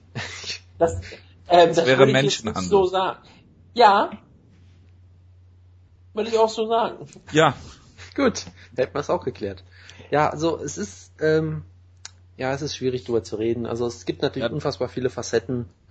Äh, es gab da ein ganz äh, schönes Interview von, ich glaube Jordan Breen war es mit, äh, jetzt habe ich den Namen schon wieder vergessen. Äh, dieser Typ von Flow Sports, Woodke, hilf mir. Äh, Jeremy Butter. Genau, Botter, genau. Kenny Florian. Wo sie über verschiedene Aspekte geredet haben, unter anderem auch solche Sachen, das ist halt, äh, das ist ja irgendwie auch so eine, so eine, so eine Agency irgendwie, die auch so Schauspielerinnen und Schauspieler irgendwie vertreten Ja. und solche Geschichten unter anderem machen. Äh, Agency. Genau, deshalb gibt's ja auch den, wie heißt der, Ari Emanuel, glaube ich, der einer der CEOs davon ist. Yep, Ari ähm, Emanuel und Patrick Whitesell. Genau, der wir- wirklich auch scheinbar das Vorbild für Ari Gold aus der furchtbaren Entourage-Serie ist, äh, mit der ich mehrere Leute angefixt habe, was eine der größten äh, äh, äh, Ich Sachen gucke ist, nie ich wieder Serien, die du geil findest. Es Jonas findet Fall- es nicht mehr geil. Das ist äh, soweit korrekt, ja. Ähm, aber naja, lassen wir das. Ähm, und der auch, sagen wir, einen äh, Ruf hat als äh, äh, schillernde Persönlichkeit, glaube ich, kann man das so sagen? Ich weiß es nicht. Ähm, der scheinbar sich da, also da ist halt auch die Frage, wird er sich da wirklich äh, einmischen? Das ist natürlich immer die Frage, weil es ist ja eine Creative Agency, so. Und dann ist halt auch immer die Frage, werden die jetzt wirklich alles so weiterlaufen, wie es ist? Oder, oder wird es da jetzt irgendwelche großen Ideen geben? Würden die jetzt sagen, nein, wir möchten jetzt äh, das, das äh, professionelle Käfigkämpfen ganz neu definieren. Wir wollen jetzt äh, eine goldene Matte. Ach nee, äh, wir wollen jetzt irgendwas ganz Neues einfallen lassen oder läuft es jetzt einfach alles so weiter, wie es bisher ist? Da wird man, denke ich mal, äh, es sehen. Ich kann mir das natürlich gut vorstellen, dass es jetzt erstmal so ein bisschen so läuft wie bisher. Dass man erstmal sagt, so eine Übergangsphase, dann gucken wir mal und dann vielleicht kommen dann ja große um Umwerfungen noch. Man weiß es natürlich nicht. Es ist, es ist auf jeden Fall eine sehr spannende Zeit. Gibt viele, Käfig. Es gibt viele Facetten. Es gab ja auch ähm, ähm, eine Sache, die mal angesprochen wurde, die ich ganz spannend fand. Es gibt halt auch manche Kämpfer, zum Beispiel, ich glaube, Ken Velasquez war ein Beispiel, der von so einer anderen Talent Agency vertreten wird, die eine Blutfehde mit WM, WME, IMG scheinbar haben und solche Geschichten. Also auch sowas könnte noch spannend werden. Äh, diese Firma ist scheinbar dafür bekannt, dass sie äh, gegenüber der Presse äh, auch sehr restriktiv ist und dann vielleicht auch eher sogar noch strikter wird, als, als die UFC schon war und solche Geschichten. Also es gibt da viele, ähm, viele interessante Facetten. Ich glaube, aktuell ist es noch schwierig, was groß darüber zu sagen. Aktuell Deshalb weiß man das halt nur doch nicht. weniges. Und äh, ich glaube, es wird auf jeden Fall sehr spannend in der Zukunft, sagen wir es Ja, einfach es, wird auch sehr interessant. Ari Emanuel hat schon Fundraisers für die Demokratische Partei in den USA gehalten. Dana White spricht bei dem Partei, Parteitag der Republikaner am zweiten Tag. Die werden sich gute Freunde noch werden. Die werden Genau. sich gute Freunde werden, da bin ich auch. die, die eine Sache, die man natürlich noch sagen kann, ist dieser interessante Deal von Dana White, der ja, wie war es, über, über die nächsten fünf Jahre neun Prozent des Reingewinns der UFC in die eigene Tasche kriegt oder irgendwie sowas. Reinen Gewinns, ja. Genau. Ähm, Ich glaube, er hat auch vorher 9% von Sufa gehalten. Also gehe ich einfach mal davon aus, dass er diesen Anteil jetzt genauso weiterhält. Ich weiß halt nicht, ob er so danach bezahlt wurde, weil er kriegt ja 9% jedes Jahr ausgeschüttet, wie auch immer. Wenn er 9% natürlich- an der Firma hält, kann man davon ausgehen, dass er auch 9% davon bekommt, außer er ist ein totaler Vollidiot. Er hält ja jetzt nicht 9% an der Firma. Nee, aber hielt er bei Sufa. Das ist richtig. Aber er hält jetzt 9% vom Reingewinn. Naja, er hält ja, UFC. also er hat ja 9% der, der UFC äh, äh, Anteile gehalten, das heißt ja nicht, dass er jedes Jahr 9% ausgecasht kriegt. Richtig. Ja, normalerweise sind die Verträge schon so, dass du den anteilsmäßigen Gewinn so kriegst. Okay. Solltest Gut. du eigentlich wissen als BWL-Student. Als BWL-Student, ich wurde noch nie so beleidigt. Ich äh, werde die Ausgabe jetzt schnell beenden müssen. Nee, also ähm, wir können mal gespannt sein. Ähm, ich glaube, alle Hoffnungen, dass jetzt die Kämpfer endlich gut bezahlt werden, kann man sich, glaube ich, auch erstmal äh, vergessen. Weil äh, da ist jetzt eine Entität, die unfassbar viel Geld, ist 4 Milliarden, was 4 Milliarden Dollar bezahlt hat für die UFC. Das heißt, die wollen jetzt auch einen Return äh, auf dieses Investment haben. Die wollen jetzt auch Geld mit der UFC machen. Das heißt, äh, ich glaube, das wird jetzt nicht die Zeit werden, wo jetzt alle auf einmal doppelt so viel Geld bekommen oder sowas in der Art. Ich glaube, es wird genauso weit gehen, weitergehen wie bisher, vielleicht sogar noch extremer werden. Ja, oder sie verkaufen die UFC schnell wieder. Oder so, ja. Wenn es nicht so über- läuft, wie sie sich das vorstellen. Über Bande nach China, man weiß es natürlich Ich meine, diese, diese Show jetzt war ja nicht gerade Werbung dafür, wie gut es laufen kann mit der UFC, ne? Tja, das äh, ist Ich meine, von UFC 200, wenn man mal hört, 1, eine Million bis 1,2 Millionen Buys ist jetzt auch nicht die die äh, Das ist nicht das, was man sich erhofft hatte. Das ist auf gar keinen Fall. Das ist ja aber, aber wa- warte mal ab, fast. bis äh, UFC 202 im, äh, in einem Kasten ist, da sieht, da sieht die Welt schon wieder anders aus. Das ist auch klar, aber äh, ich meine nur, gerade in dieser Anfangszeit jetzt, äh, ja. Ich weiß nicht, wie schnell oder langsam die Leute unruhig werden da. Keine Ahnung. Keine Ahnung, ja. Also Mir auch. äh, bleibt auf jeden Fall spannend. Was mir noch auffällt, den gehört auch äh, World's Strongest Man. Vielleicht sehen wir Marius Pudzianowski in der UFC dann. Nein, werden wir nicht. Wutke, Glaubst du, dass World Strongest Man den Vertrag von Puzian hält, oder wie? Nee, aber vielleicht haben sie damit. vielleicht gute gehört Verbindung. den ja Puzian. Ach so, verstehe. Ja, das kann natürlich auch sein. Sabine Lisicki gehört auch zu denen. Das Dominik, äh, freut mich sehr für sie. Sabine Lisicki ist World's Strongest Man? Nein, sie gehört zu der, ähm, zu der Gruppe. Zu den Menschen, halt, was ich angesprochen habe. Okay, der Mensch, also den du gerade in dieser Aufgabe, Ausgabe aufgedeckt Genau hast. wie die, wie die Williams-Schwestern. Gut. Ähm, Dominic Cruz will hochgehen ins äh, Featherweight. Was sagst du dazu, Jonas? Ähm, das ist mir neu, aber es ist eine interessante Ja. Ansetzung. Er Ähm, hat darüber gesprochen, dass er eventuell hochgehen will. also ich weiß nur, dass irgendwann mal jemand ohne Kontext in den Gruppenchat geschrieben hat, ja, Dominic Cruz gegen Jose Aldo wäre ja irgendwie bla. Und da dachte ich so, hä, was? Und dann denke ich mir, ja, also äh, Ich guck mal, wer das war. Er kann es natürlich machen, wenn er will. Ich glaube jetzt nicht, dass er gegen Jose Aldo gut aussehen würde unbedingt, aber Er würde Jose Aldo lächerlich machen. Er hat schon Hen, er würde Hen Bahau lächerlich machen. Also macht er auch Jose Aldo lächerlich. Wen würde er denn nicht lächerlich machen? Niemanden. Vielleicht Demetrius Johnson. Sag mal weiter. Demetrius Johnson in der aktuellen Verfassung ist aber der einzige Kämpfer, wo ich sage, der hat eine Chance gegen Dominic Cruz. Und zwar eine ziemlich, ziemlich, ziemlich gute. Johnson ist ein unglaublicher Kämpfer. verstehe. Ja, also er ist auch aktuell Pound for Pound der beste Kämpfer auf diesem Planeten. Ich habe nur geschrieben, dass Mookie Alexander von MMA Twitter geschrieben hat, Ah. Aldo versus Cruz. It's hard to find, to see a path to victory for Cruz. ja, da habe ich dann still vor mich hingenickt und gedacht, das ist richtig, aber ich weiß auch gar nicht, worüber er gerade redet. Ja, weil er es gesagt hat halt. Cruz hat, hat damit, äh, ja, äh, halt- MA Wenn- ist aber auch über, überzeugt davon, dass TJ Dillashaw locker gegen Dominic Cruz gewinnen wird. und nachher bin auch noch. überzeugt, dass, ja, also von daher, das be beweist Beispiel denen Dr. mal, dass er Patrick nicht Wyman. gewonnen hat. Beweist denen mal, Uber er gewonnen Driver Extraordinaire. Grundwütiger. Also, bis, bis, er, bis er als Featherweight einen Kampf unterzeichnet, werde ich das einfach mal ignorieren. Natürlich wirst du das. Was nicht zu ignorieren ist, sind die Gehälter von UFC 200. Und wenn wir über Gehälter reden, dann ist natürlich klar, es geht um Sage Northcutt. Natürlich. Der hat 50.000 Dollar plus 50.000 Dollar kassiert. TJ Dillashaw genau die Hälfte. Ja, ich meine, TJ Dillashaw hat sich jetzt auch vor äh, heute, glaube ich, über die UFC beschwert. Ich weiß nicht, ob es damit direkt im Zusammenhang lag. Hoffentlich. Äh, aber es ging auch wieder um diese Employee versus Contractor Geschichte, wie so häufig. Ja, also Sage Northcutt verdient jeden Cent, den er macht, auf jeden Fall. Das Nein. Ist. Er ist ein gigantischer Star, er ist ein aufstrebendes Talent. Und ähm, Nein, ja, nein, nein, nein, nein. Will Brooks hat den gleichen Vertrag, das ist auch interessant.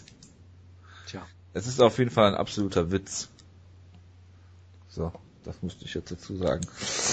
Dann! auch noch, ich habe auch noch UFC 200 nachwählen. Das Ja, bitte. Vielleicht kurz unterbringen. Ähm, es gab ja diese äh, jetzt legendäre Pressekonferenz, die während der Show, während des Tapings irgendwie lief, der ich dann nicht mitbekommen habe, wo unter anderem CM Punk äh, erzählt hat, dass Frankie Edgar für ihn gewonnen hat, weil er nach vorne gelaufen ist und solche Highlights, äh, wo Donald Cerrone äh, wieder mal unkluge Sachen gesagt hat, scheinbar betrunken war und dann äh, Sachen über äh, über Daniel Cormier was glaube ich gesagt hat, ähm, die man jetzt, wenn er wenn er Brite wäre, könnte man sagen, dass er einfach einen Ausdruck verwendet hat, der in England für was anderes steht, aber da er nun mal kein Engländer ist, kann man nur sagen, dass er halt äh, einen ziemlich dämlichen äh, homophoben Ausreißer sich geleistet hat, was natürlich Willst du das kurz wiederholen? Nein, möchte ich nicht. Was natürlich sehr clever ist, an dem Wochenende, wo die UFC ihre äh, We Are All Fighters, Equality, bla bla bla T-Shirts äh, debütiert und wo die erste offen lesbische äh, Frau einen Titel gewinnt, ist natürlich wunderbar. Wunderbares Timing mal wieder. Ähm, er hat sich ja auch entschuldigt scheinbar. Ich habe es jetzt danach auch nicht mehr weiter verfolgt. Ähm, aber ich nutze das eigentlich auch nur als Überleitung. Das ist nämlich eine News, die für Jojo sehr wichtig ist. Es gab Bin schon eingeschlafen. auch einen anderen Kämpfer, der harte Worte über Daniel Cormier hatte, die jetzt äh, nicht irgendwie menschenfeindlich waren, sondern einfach nur kritisch. Möchtest du raten, wer es ist? Nein. Das ist tragisch, das macht mir den ganzen Gag kaputt. Es ist Gian Velante. Ja, das habe ich gerade gelesen bei MMA Junkie. Es gibt ein tolles Zitat, ich wollte das einfach mal vorlesen, ja. Äh, I think I can go in there tomorrow and beat Cormier, especially the way he fought at UFC 200. that, ich nehme mal an, es heißt shit, es ist ja einfach nur Schimpfwort, that shit was ugly, bla bla. I think I could go in there tomorrow and beat Cormier. I think I hit hard enough, und jetzt kommt das Highlight, I can stop wrestling. Ich kann Ringen stoppen, Ja. deshalb kann ich Daniel Cormier besiegen. Äh, ja, Ich finde eine... bis man mir das Gegenteil beweist, werde ich das zu glauben. Warum sollte er lügen? Das, äh, Absolut. Stimmt auch wieder. Ich bin, ich bin überführt worden. Aber er bricht, er bricht K-Fape. Ich bin auch auf dem Velante Hype Train. Ich habe das gerade schon vorgelesen im, im Vorlauf, aber da warst du wahrscheinlich gerade wieder weg. Das äh, kann sein, ja. Ja, ja, Gian Villanti, äh, er äh, talkt sich zum nächsten Titelshot. Warum Ey. nicht? Genau. Man hat schon absurdere Sachen erlebt. Wie zum Beispiel den Henderson kriegt einen Teilshot. Genau. Gegen den absoluten Trash-Talker King und, äh, wie sagt, wie, wie soll ich sagen, äh, Draw, Top Draw der UFC, äh, Michael Bisping. Der jetzt auch einen neuen Nickname bekommen hat von was Jacare, der jetzt ihn jetzt Forest Bisping nennt, weil er immer vor ihm wegrennt oder so. Das ist sehr kreativ. Ja. Kann man machen. Ah, okay. Forrest. Ja, verstehe, ja, clever. Ja, äh, dann habe ich noch, äh, Aber wir reden, reden jetzt nicht über den Henderson und... Äh, nein, haben wir letzte Woche schon. Ähm, Haben wir schon? Ja. Okay. Ja. Dan Henderson ist äh, genauso Bereit. Draw wie Michael Bisping. Dafür habe ich dir schon in den Gruppenchat Zahlen gepostet und du hast es ignoriert. So, Ryzen steht auf meinem ich, ich Zettel. hab das nicht ignoriert. Ich habe über Ryzen. Luke Brooker geredet, über Chris Whiteman. Ryzen. Reisen, ja? Dankeschön, ja. Es gibt ein Openweight-Turnier, wie wir festgestellt haben, und scheinbar kämpft Mirko Krokop gegen ähm, Gabby Garcia. Ja. Darauf freuen wir uns alle. Das, das wird ein ziemlich großer Kampf. Ähm, ähm, Baruto kämpft im Main Event scheinbar gegen Kas Fujita. Und das ist wie gesagt alles, was ich von Mixed Martial Arts ab. Das wusste ich nicht wirklich- Das wusstest du nicht, das wusste Nein, sogar das, ich. dass die, es diese Ansetzung gibt, war mir nicht klar, nein. Nein, das ist ähm, der ähm, Hauptkampf des, des ersten Turniers, äh, des ersten Turnierbaum sozusagen, des ersten, der ersten Runde. Die lustige Sache ist, wann das Das ist das kein Ein-Abend-Turnier?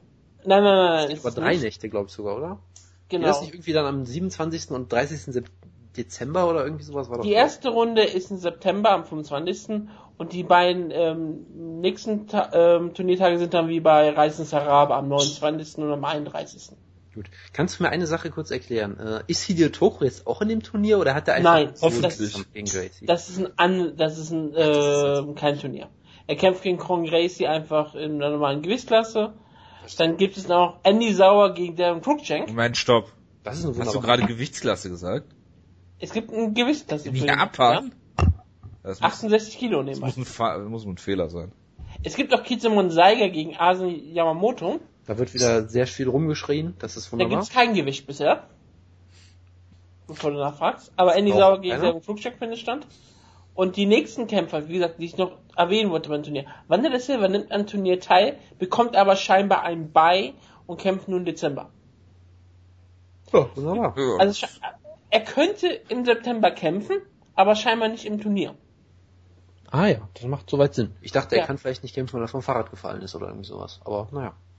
Also er soll auf jeden Fall au einen Auftritt haben im September. So ist es, schon- das ist Ich hoffe, bestätigt. ich hoffe, er kriegt wieder eine Grappling Exhibition oder sowas. Das wäre auch ziemlich gut. Auf jeden Fall am 15. September, äh, das ist ein Sonntag, in der Satama Super Arena findet die erste Runde statt. Und Tickets sind jetzt zu erhalten, wir können alle hinfliegen, wenn wir wollen, aber das wird glaube ich nicht passieren. Nein. Also ich kann Japan ja generell nur empfehlen, aber ich würde jetzt auch nicht für Ryzen spezifisch dahin fahren. Wie? Aber für Baruto gegen Fujita? Ich würde vielleicht für Barutos Training dahin fahren und mit ihm unterm Wasserfall stehen, aber äh, Macht er das dann jetzt- in Japan? Das unter Wasserfall stehen? Das Ja. hat er im Hype-Video jetzt damals sehr prominent gemacht, ja. Ja, ich weiß, aber wer weiß, wo das ist? Oder Ja. Das war Bestimmt irgendwo- in, in den Balten irgendwo. wo ja, wenn er im Baltikum das macht, da ist der Weg äh, nicht so weit. Er hatte japanische Kleidung und neben ihm stand ein Japaner. Ja, das das heißt muss ja nichts bedeuten. Das ist, heißt äh, gar nichts. Wie auch immer. Es ist, äh, sagen wir mal, vorsichtig gesagt, eine typische Ryzen-Ansetzung. Ich finde das äh, im Jahr 2016 schon, sagen wir mal, äh, irgendwie traurig und zynisch, dass man Krokop und Wendell Silver bookt. Aber es gibt ja eine positive Sache an der, an der Stelle.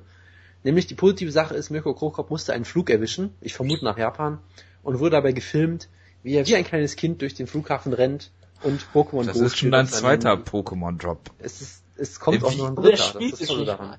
Ja, bei Wa- Michael Van Page wahrscheinlich. Äh, das, da, da kannst du offen ausgehen, ja. Auf jeden Fall gibt es dieses Video von Coco. Wir haben es natürlich verlinkt. Guckt euch an, es ist wirklich äh, herzallerliebst. Ja, es ist super. Ich glaube, ich bin nicht infantil genug dafür. du, bist, du bist vieles nicht genug dafür. Ja. Äh, Bellator, Jonas. Dann kannst du auch direkt damit weitermachen. Ja, ich habe es natürlich nicht gesehen. Natürlich nicht. Ich habe es auch nicht gesehen, aber ich habe gesehen, dass äh, äh, Bellator das super promoted hat. Und zwar, äh, es gab, war ja Tape Delay und die haben gesagt, hier, guckt euch mal diesen K.O., guckt euch mal den Kampf vor diesem K.O. von Michael Page an.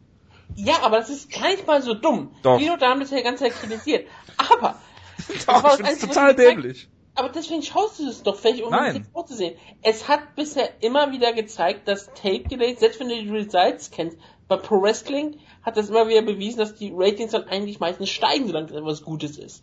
Und das ist so... Ja, aber doch nicht das Finish. Man zeigt So- doch nicht das Finish vorher. Wieso, als Great Carly den World Title gewonnen hat, hat das, hat das WWE rund groß über die ganzen Medien verteilt. Und es hat ein gutes Rating dann gebracht. Oh Gott. Das, Und, das, und ich würde auch ungefähr, das ungefähr miteinander vergleichen. Denn Scott Poker denkt ja, MA ist Wrestling, und er hat damit ja auch recht. Und deswegen kann er es hier auch gleich ziehen. Deswegen, ich glaube, das hat eher geholfen, dass die Leute wussten, es gibt einen geilen Knockout. Den ich ja schon gesehen habe. Ja, und deswegen schaue ich mir vielleicht nochmal in HD an. Aber ich kann es doch im Internet die ganze Zeit sehen. Ja, Können wir aber du verstehst doch nicht, wie, du verstehst nicht, wie Medien funktionieren. Das ist ja immer, es wird ja immer besser. Also ich fand das nicht wirklich dumm. Ich fand, ich fand die Kritik daran eher so wie, ja, es ist, es ist, kommt, die News kommt doch eh raus. Warum sollte nicht Bellator sofort ähm, die News dann auch breaken? Wird, Sie können doch schreiben, dass es ein spektakulärer Kampf war, den man sehen muss, aber doch nicht das Finish zeigen. Aber alle Leute, die das Finish sehen wollen, werden das Finish irgendwo sehen, weil es irgendwo auf Periscope sowieso gestreamt wurde und all solche Dinge. Dann bring doch lieber SNAD raus, zeige es in bester Form und sage, hier, schaut euch dieses Highlight an und dann gibt es auch ganz viele andere Highlights auf der Sie Karte, die das nicht zeigen kannst- werden. so wie sie es geschrieben haben, konntest du nicht davon ausgehen, dass sie den K.O. zeigen, sondern es könnte auch ein ganz normales Hype-Video gewesen sein dazu. Ja, aber das ist doch toll. Wir reden so, sonst immer Wenn du gespoilert wirst. sie die ganze Zeit, die ganze Zeit irgendwelche GIFs rausnehmen. Bellator nutzt das komplett für sich aus. Und warum wird, wenn, ich sag doch, wenn du auf Twitter bist zu dieser Zeit, wirst du eh gespoilt werden, weil irgendjemand aus der Arena sagen wird, wie der Kampf ausgegangen ist. Also, warum soll nicht Bellator lieber aktiv sagen, okay, wir haben ein absolut geiles Finish, alle Leute werden irgendwelche verwackelten Handyvideos sehen wollen, wenn sie es sehen. Deswegen zeigen wir es lieber den in bester Qualität und machen damit Werbung für die Spikes Show. Ich finde das absolut intelligent. Ja, ich nicht. Let's Tape Play agree to disagree. scheiße und wenn hast, Also, Douglas. Lima hat Ja. Paul Daly besiegt. Ich habe den Kampf nicht gesehen. Äh, scheinbar sah Doug- Doug- Douglas Lima ziemlich gut aus, hat Paul Daly im Stand ziemlich deklassiert, der sicherlich auch nicht mehr ganz auf der Höhe ist, aber gut, trotzdem äh, sicherlich ein guter Sieg. Ich halte ja von Douglas Lima immer noch ziemlich viel. Von Ähm, Paul Daly auch. und ich bin mir sicher, dass Paul Daly jetzt äh, trotzdem gegen Koscheck gestellt wird und ich bin mir sicher, dass der nächste Kampf von Paul Daly zehnmal so sehr promoted wird wie der von Douglas Lima, also ist halt bei Bellator alles beim Alten. Ja. Ja. Das ist doch logisch, oder? Ja, sicher. Gut. mit mir hat gewonnen? Ja. Ansonsten, Und, äh, äh, es, es gab noch, es gab natürlich, verloren. es gab natürlich ganz wichtig, es gab einen französischstämmigen Darts-Joke, das war auch sehr schön bestimmt. Ähm, und sonst war ich nix, oder? War irgendwas noch? Ich glaube nicht.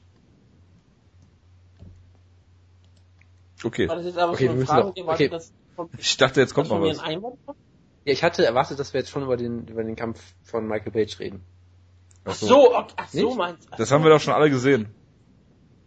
Ja, aber wir müssen doch unsere Hörer und Hörerinnen darüber informieren, was passiert. Ach so, ja gut, Michael Venom Page hat Chris Cyborg Santos den Schädel zertrümmert. Das ist soweit nicht schlimm, weil Tito Ortiz schon mit zertrümmerndem Schädel in den, in, in den Käfig gestiegen ist. Plus Und dafür hat er sich ganz gut verkämpft. Mehrfach. Genau, also äh, ja, also scheinbar wurde Michael Page auch zu Boden genommen und kontrolliert in der ersten Runde, sah vielleicht gar nicht so toll aus, hat dann dieses wunderbare Flying nie gelandet. Und du hast ja irgendwie schon gesehen, so, so wie äh, Cyborg zu Boden geht, dass er nicht ausgenockt war im klassischen Sinne, sondern einfach unfassbare Schmerzen scheinbar hatte und zusammensackt und bricht einfach nur. Also zusammenbricht, nicht er bricht. Ähm, und Vielleicht ja, auch Mike- er bricht. Und Michael Page hatte dann, äh, was damals in dem Moment sicherlich sehr clever war, im Nachhinein hat es halt auch so ein bisschen Fadenbeigeschmack, dass er sofort seine einstudierte äh, äh, Siegesfeier gemacht hat, indem er sofort äh, sich von seinem Cornerman einen Pokémon-Hut übergibt und dann äh, Vergibt?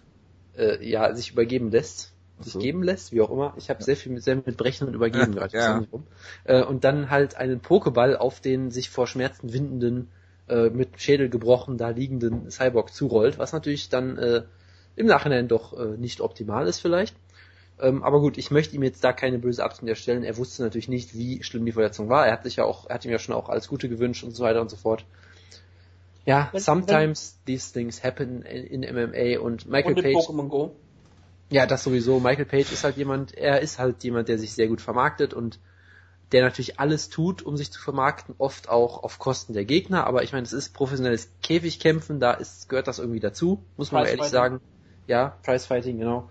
Äh, und natürlich an dieser Stelle alles Gute natürlich an äh, Herrn Cyborg. Diese Fotos sind wirklich, äh, sagen wir mal, erschütternd, um vorsichtig zu sein. Es sieht schon wirklich schlimm aus, wie einfach eine Beule da, eine, ja, ein Loch Ja, das kann sich ja jeder angucken. Und, Ich möchte äh, jetzt bitte keine Beschreibung mehr haben. Eine Einebnung.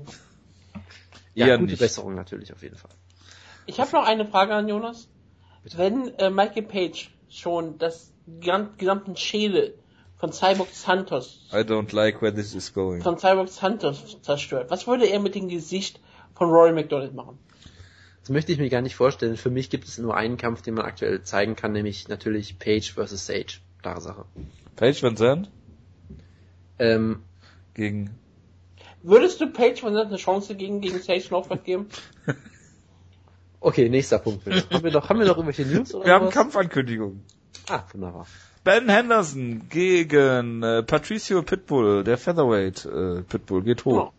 Geht, geht es ins Lightweight hoch. Ja, Und also- der Welterweight Benderson geht ins Lightweight zurück. Also das ist für mich so ein bisschen der Bellator Best Case irgendwie. Ja, das ist ein total absurdes Matchup irgendwie, wenn man so drüber nachdenkt. Ja, okay, Bendo, der irgendwie im Welterweight kämpfen wollte, geht wieder runter und kämpft gegen einen Featherweight. Okay, ist irgendwie alles ein bisschen merkwürdig, aber trotzdem denke ich mir so, ja, irgendwie geiler Kampf. So. Also Scott ich halte, Bellator. ich, halte, ich halte weiterhin viel von Pitbull auch und von Bendo natürlich auch. Deshalb denke ich mir, hey, das ist einer der besten Kämpfe, den du bucken kannst, vermutlich aktuell. Ja, ich meine, Michael Chandler wäre natürlich auch super gewesen, aber das wollen sie sich vielleicht aufsparen für den Sieger. Äh, macht ja auch Sinn, Michael Chandler hat ja schon eine kleine Fehde mit äh, dem anderen Pitbull-Bruder gehabt, dann würde das so oder so, könnte man den Kampf gut bucken sicherlich. Also das ist so das, der Best Case für Bellator. Ja, also das ist ein Kampf, wo du sagst, wir bucken einfach einen interessanten und unterhaltsamen Kampf und ignorieren einfach Gewichtsklassen und alles andere, gucken einfach, dass wir den Kampf zusammenstellen. Das, das ist halt das, was Bellator manchmal kann, aber meistens ist es halt irgendwie das genau. Also meistens halt sehen wir in letzter Zeit, glaube ich, eher das Worst Case von Bellator statt das Best Case. Deshalb freue ich mich über diesen Kampf und werde Bellator ansonsten weiter größtenteils ignorieren. Ja. Topology zeigt gerade auch seine hässliche Fratze. George Masvidal gegen Ross Pearson im Welterweight. Ja, warum nicht? Also das ist Lawrence so Larkin, äh, soll ich einfach mal weitermachen? Ja, bitte. Lawrence Larkin gegen Neil Magny. Guter, äh, guter Satzkampf sollte ja eigentlich, ähm, da ist das Stungun gegen dagegen kämpfen. sein, ja. Genau. Deswegen, Lawrence Larkin ist ein guter Ersatzgegner. Ist ein richtig starker, starker Kampf. Ja. Dann haben wir noch Uriah Faber ist nicht zurückgetreten, sondern kämpft noch gegen Jimmy Rivera. Auch ein guter Kampf. Ja. Und dann, was ich mir zuletzt aufgespart habe, natürlich der Team Schlagkraft-Kampf findet am 1. äh, Oktober in Helsinki statt bei Euro FC. Brutal Johnny Bedford gegen Tom äh, Jonas Halbkämpfer Ninimaki. Ja, das ist wirklich ein Schlagkraftkampf, wie er im Buche steht. Auf wen tippst du, Jonas? Ich tippe natürlich auf den Tom Ninimaki. Das ist, äh, Ein Vorteil. das liegt mir, das liegt mir am Herzen, ja, ganz klar. Ja, der wird brutal ausgenockt, bestimmt. Der alte Lappen. Bevor wir zum ähm, Serientäter kommen und Ach stimmt, wir haben ja noch ein Preview. dem Preview. Jonas, Ja. ich habe es ja diese Woche schon im Gruppenchat angekündigt. Wir müssen mit dir diese Woche Hot or Not spielen, weil du ja sehr viel über die Attraktivität von Kämpfern geredet hast im Gruppenchat. Habe ich Ah. mir hier mal fünf Namen notiert. Gottgütiger. ja, bitte. Bei dem- Nebenbei, ganz kurz, bevor du weitermachst. Ja. Jojo hat sich mal überlegt, er wollte auch mal ähm, ähm, für Feedback wollte er irgendwie zwei Wochen lang ähm, Zugang zum Gruppenchat gewähren. So, Genau, auslosen. Plan, sowas, solche Sachen plant der Jojo in seiner Freizeit, genauso wie Hot or Not.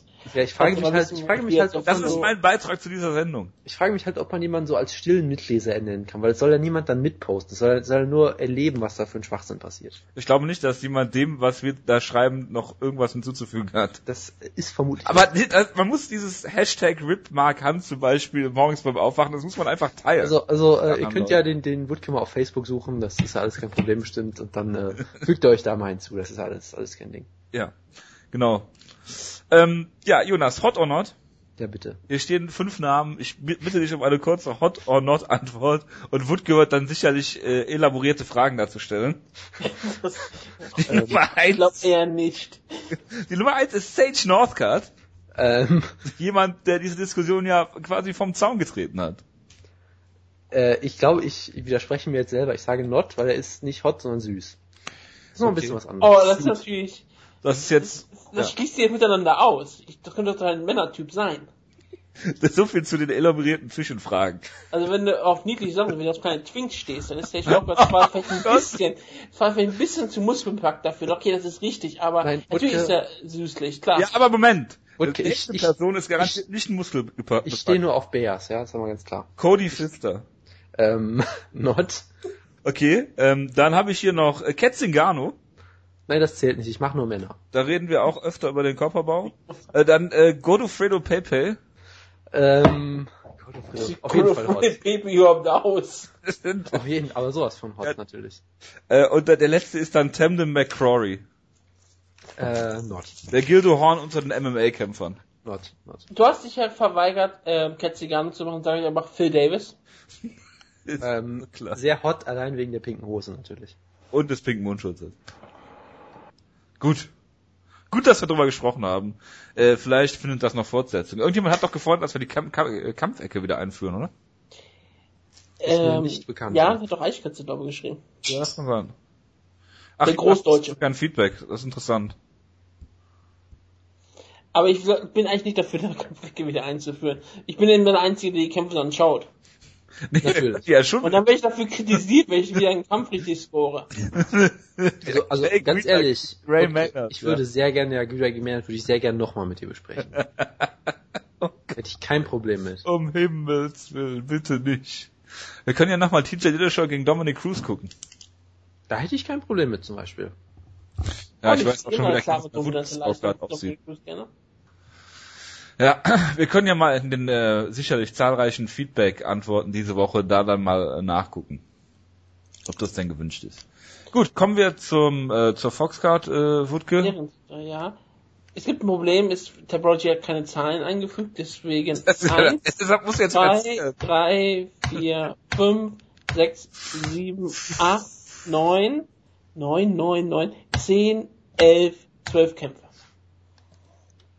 Eins bis zwölf. ist eins der Opener. Ähm, wie macht das Topology normalerweise? Ich sage einfach mal, ähm, ist jetzt egal, wie es ist. Holly Holm ist der Main Event, ist die 1. Nee, es ist normalerweise immer die 12, ne? Also okay, Holly Holm ist die 12. Gut. Okay, dann sagt jetzt einfach. Können wir bitte mal hier- unterlassen, Cyborg Santos Bilder zu posten in den äh, Kann Chat? jetzt mal kurz jemand einfach Stopp sagen? Nein. Äh, stopp. Nummer 2, das heißt ganz unten, das ist Kamaru Asman gegen Alexander Wie Yakulev. heißt der denn bitte? Kamaru Asman Ist das, ist das ein alter Gegen- Ego von Billy Gunn oder was? gegen Alexander Yakulev. Yakulev hat immer morgen Geburtstag. Und sein Nickname ist, glaube ich, auch ziemlich geil, ist nämlich der Thunder of the North. Fürs Protokoll Usman, glaube ich. Ja, aber ich kann doch einfach Asman aussprechen. Ehemaliger WXW-Ringsprecher. Kannst du natürlich tun.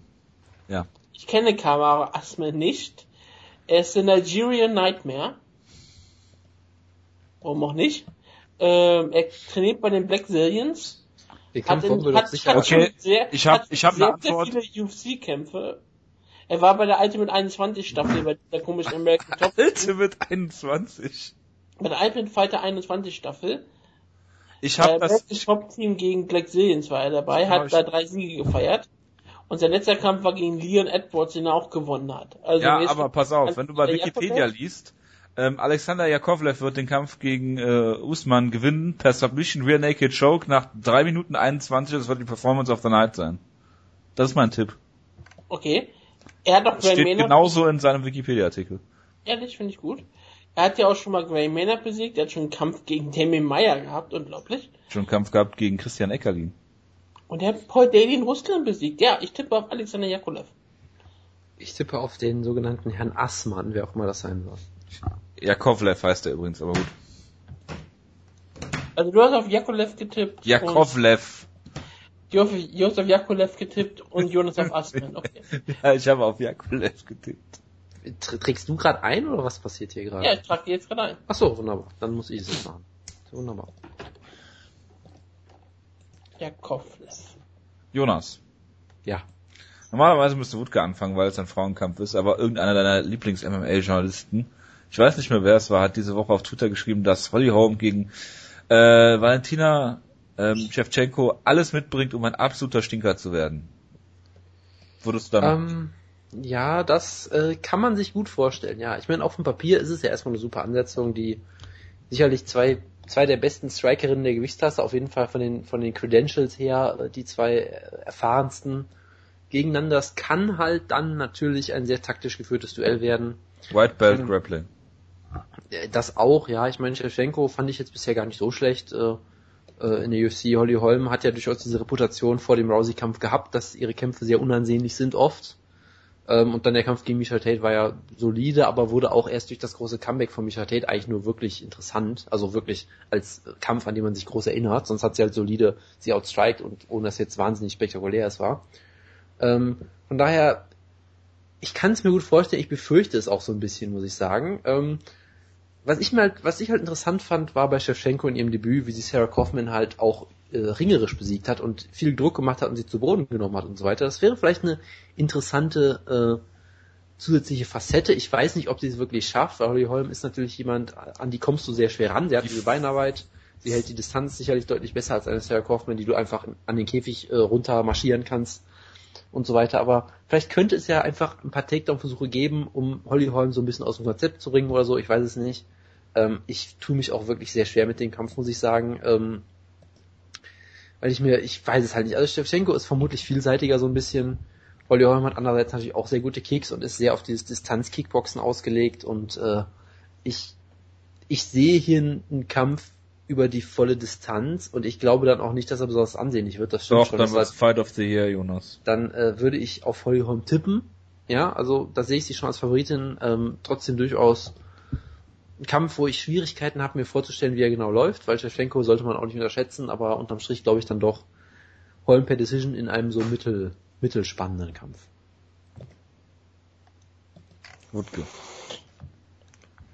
Ja, es ist, glaube auch wirklich gar nicht mal schlecht ähm, gesagt, dass der Kampf potenziell relativ langweilig werden kann. Shevchenko ist ziemlich gut natürlich im Muay Clinch und hat auch, wie gesagt, gezeigt, dass er einigermaßen grappling kann, grappling kann.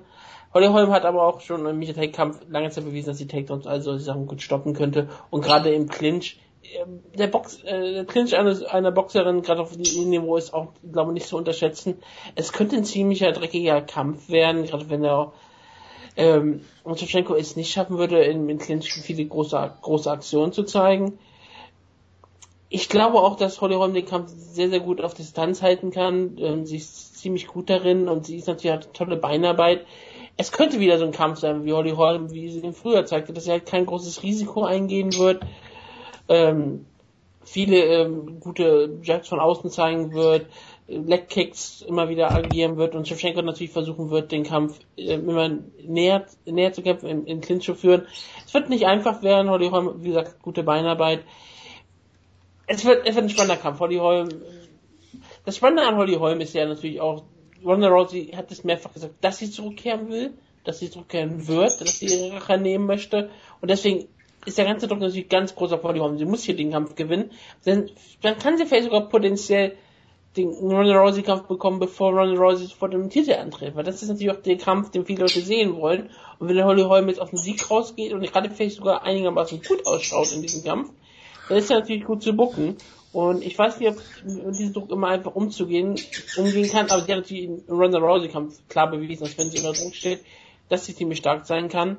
Und ich bin jetzt mal sehr gespannt. Sie hat ihre erste Niederlage erfahren im Mixed Martial Arts. Davon Hatte sie denn im Ronda Rousey Kampf Druck oder konnte sie da eher nichts verlieren? Ich, ich, die Sache ist, es ist immer ein Titelkampf. Titelkampf ist immer Druck. So würde ich es einfach mal ansehen. Und ja klar, aber vor diesem riesengroßen Publikum. Das ist schon ist klar. Andere Situation auf jeden Fall. Du kannst natürlich dann auch sagen, sie war dann Champion und gegen Tate hat sie dann ähm, versagt, als sie eigentlich nur noch den Sieg über die Zeit bringen musste. Ja, klar. Das kannst du dir als sagen, dass sie dann eingebrochen ist, als sie richtig unter Druck stand. Du kannst auch dieses Argument machen, klar. Und jetzt ist sie wieder so unter Druck und es wird relativ spannend sein. Shevchenko, Leute, können wir bitte aufhören, über, über die Psyche der Kämpferinnen zu spekulieren? Wieso wir? Das macht doch nur Wutke. Sowas tun wir ja, Ja. nicht. Ja, du stellst doch Nachfragen hier. Ja, natürlich. er ist halt ein nicht. guter Moderator. So, so das tun Dafür bin ich doch da. Verstehe. Also, ich bin relativ gespannt auf den Kampf. Er könnte potenziell langweilig werden, er könnte aber auch wirklich unterhaltsam werden. Das ist halt, das ist Mixed Martial Arts, das ist immer alles möglich. Und er könnte, er könnte ein spektakulärer Kampf sein, er kann ein relativ langweiliger Kampf werden. Holly Holm war eigentlich bis zum Monroe-Kampf und auch bis zum Michael Tate-Kampf, der auch ziemlich sehr, sehr gut war, eigentlich nicht dafür bekannt, wirklich unterhaltsame Kämpfe zu finden. Doch, UFC. war sie. In der UFC nicht. In der UFC. Habe ich auch erwähnt. Jetzt gerade. Deswegen bin ich mal gespannt, was sie zeigen wird. Aber auch wenn ich Valentina Shevchenko in Team Schlagkraft habe, ich würde auf Holly Holm tippen. Aber so wie die Damen Bantamweight Division aktuell ist, vermute ich einfach mal, dass Shevchenko hier per Leglock gewinnt. Okay. Ja, ich habe es eigentlich auch schon gut gesagt. Ähm, wenn der Kampf äh, auf Distanz geführt wird, dann ist Holly Holm, ist, glaube ich, gegen Holly Holm äh, äh, kein Kraut gewachsen. Ähm, wenn der Kampf in die Nahdistanz geht, das heißt, wenn Valentina Shevchenko clinchen kann, äh, den Kampf vielleicht zu Boden reißen kann, ähm, irgendwie, ähm, dann sehe ich hier klare Vorteile für sie. Ich meine, am Boden hat Holly Holm jetzt gezeigt, dass sie da durchaus, lass mir mal sagen, äh, Nachbesserungspotenzial hat. Natürlich ist Misha Tate da auch ähm, ein anderes Kaliber als äh, Valentina Shevchenko.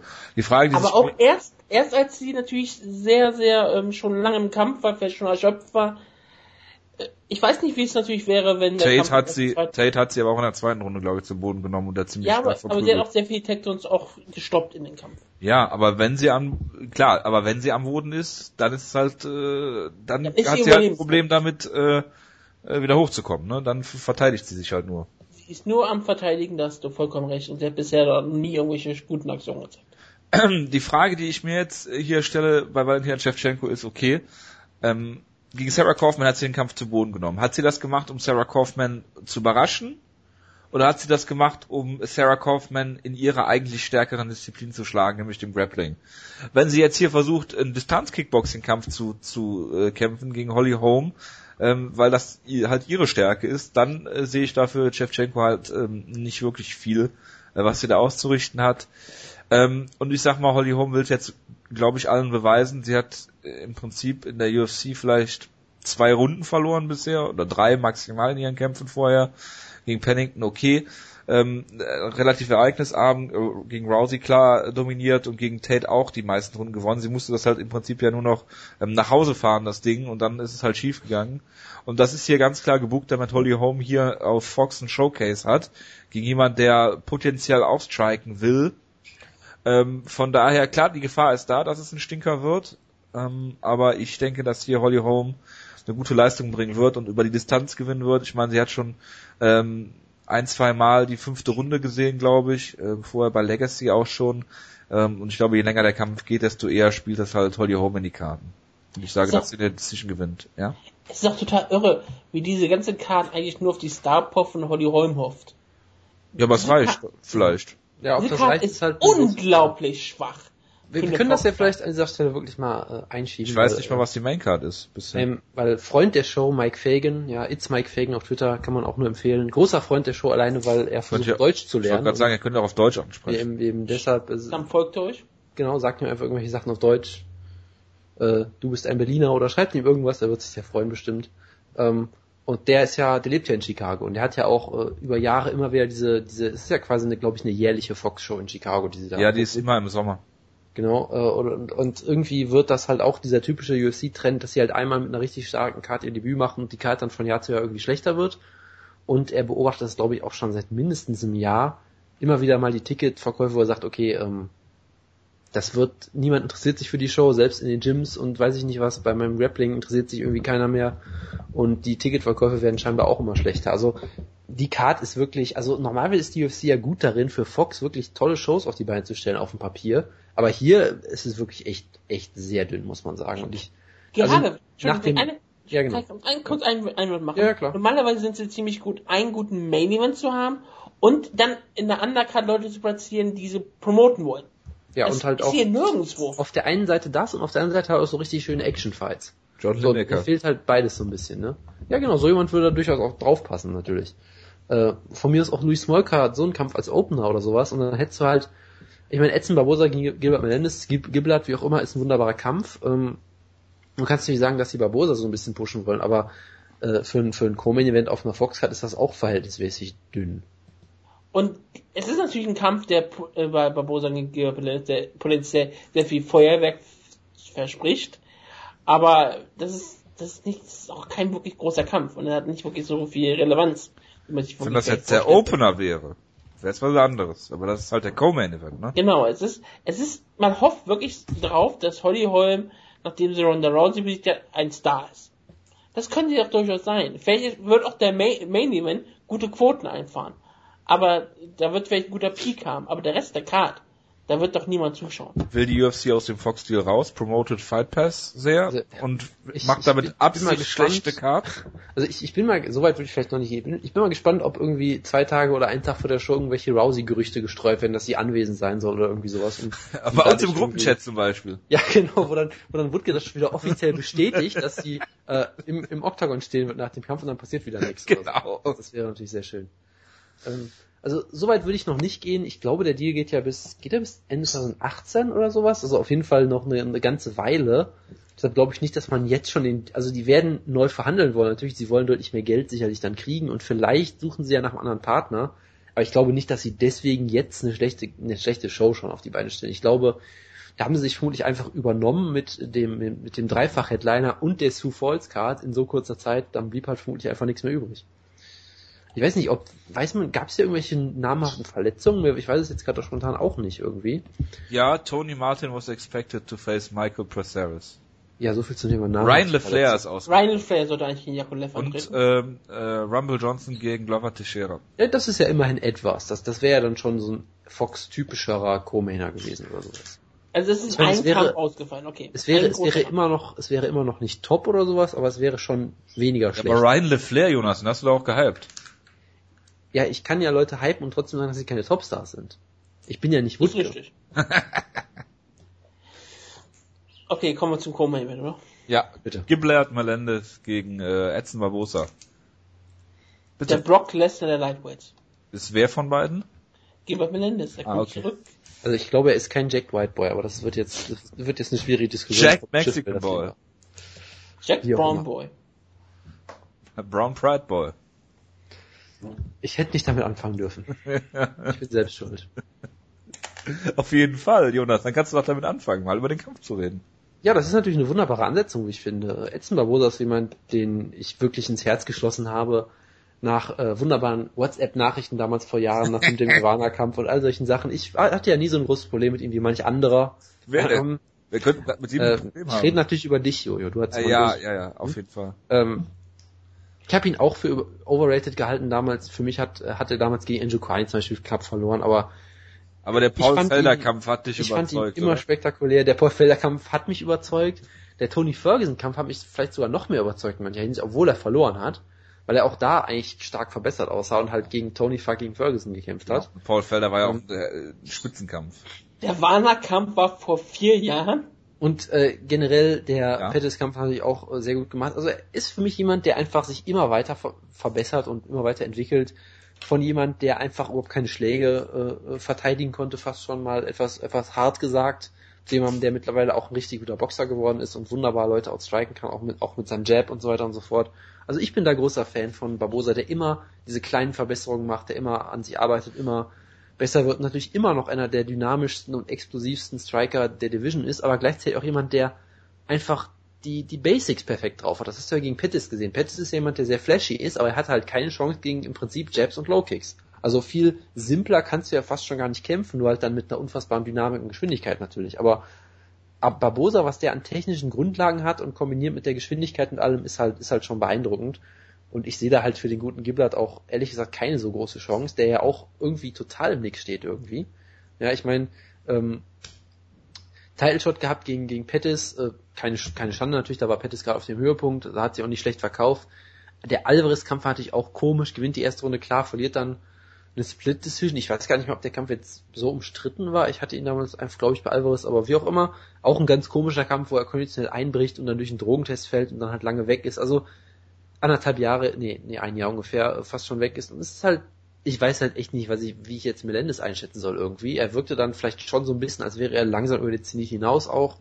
Ich meine, er wurde von Diego Sanchez gedroppt. Ne, kann halt passieren, okay, aber ist, ist jetzt auch nicht optimal. Ja, er ist gedroppt worden von Diego Sanchez. In der ja, ich habe das eher ausgeguckt. Ähm, wie auch immer, er ist natürlich jemand, der ähm, vermutlich versuchen wird, so einen ähnlichen Gameplan durchzuziehen wie gegen Pettis, weil er kann, obwohl er ein guter Boxer ist, er wird mit Barbosa nicht striken können auf Dauer. Das heißt, er wird. Die Frage ist, ob er es will. Ich glaube auch nicht, dass er es will. Ich glaube schon, ja, gut, dass er gegen Diego Sanchez hat er in der letzten Runde auch angefangen zu schwingen, ohne Not.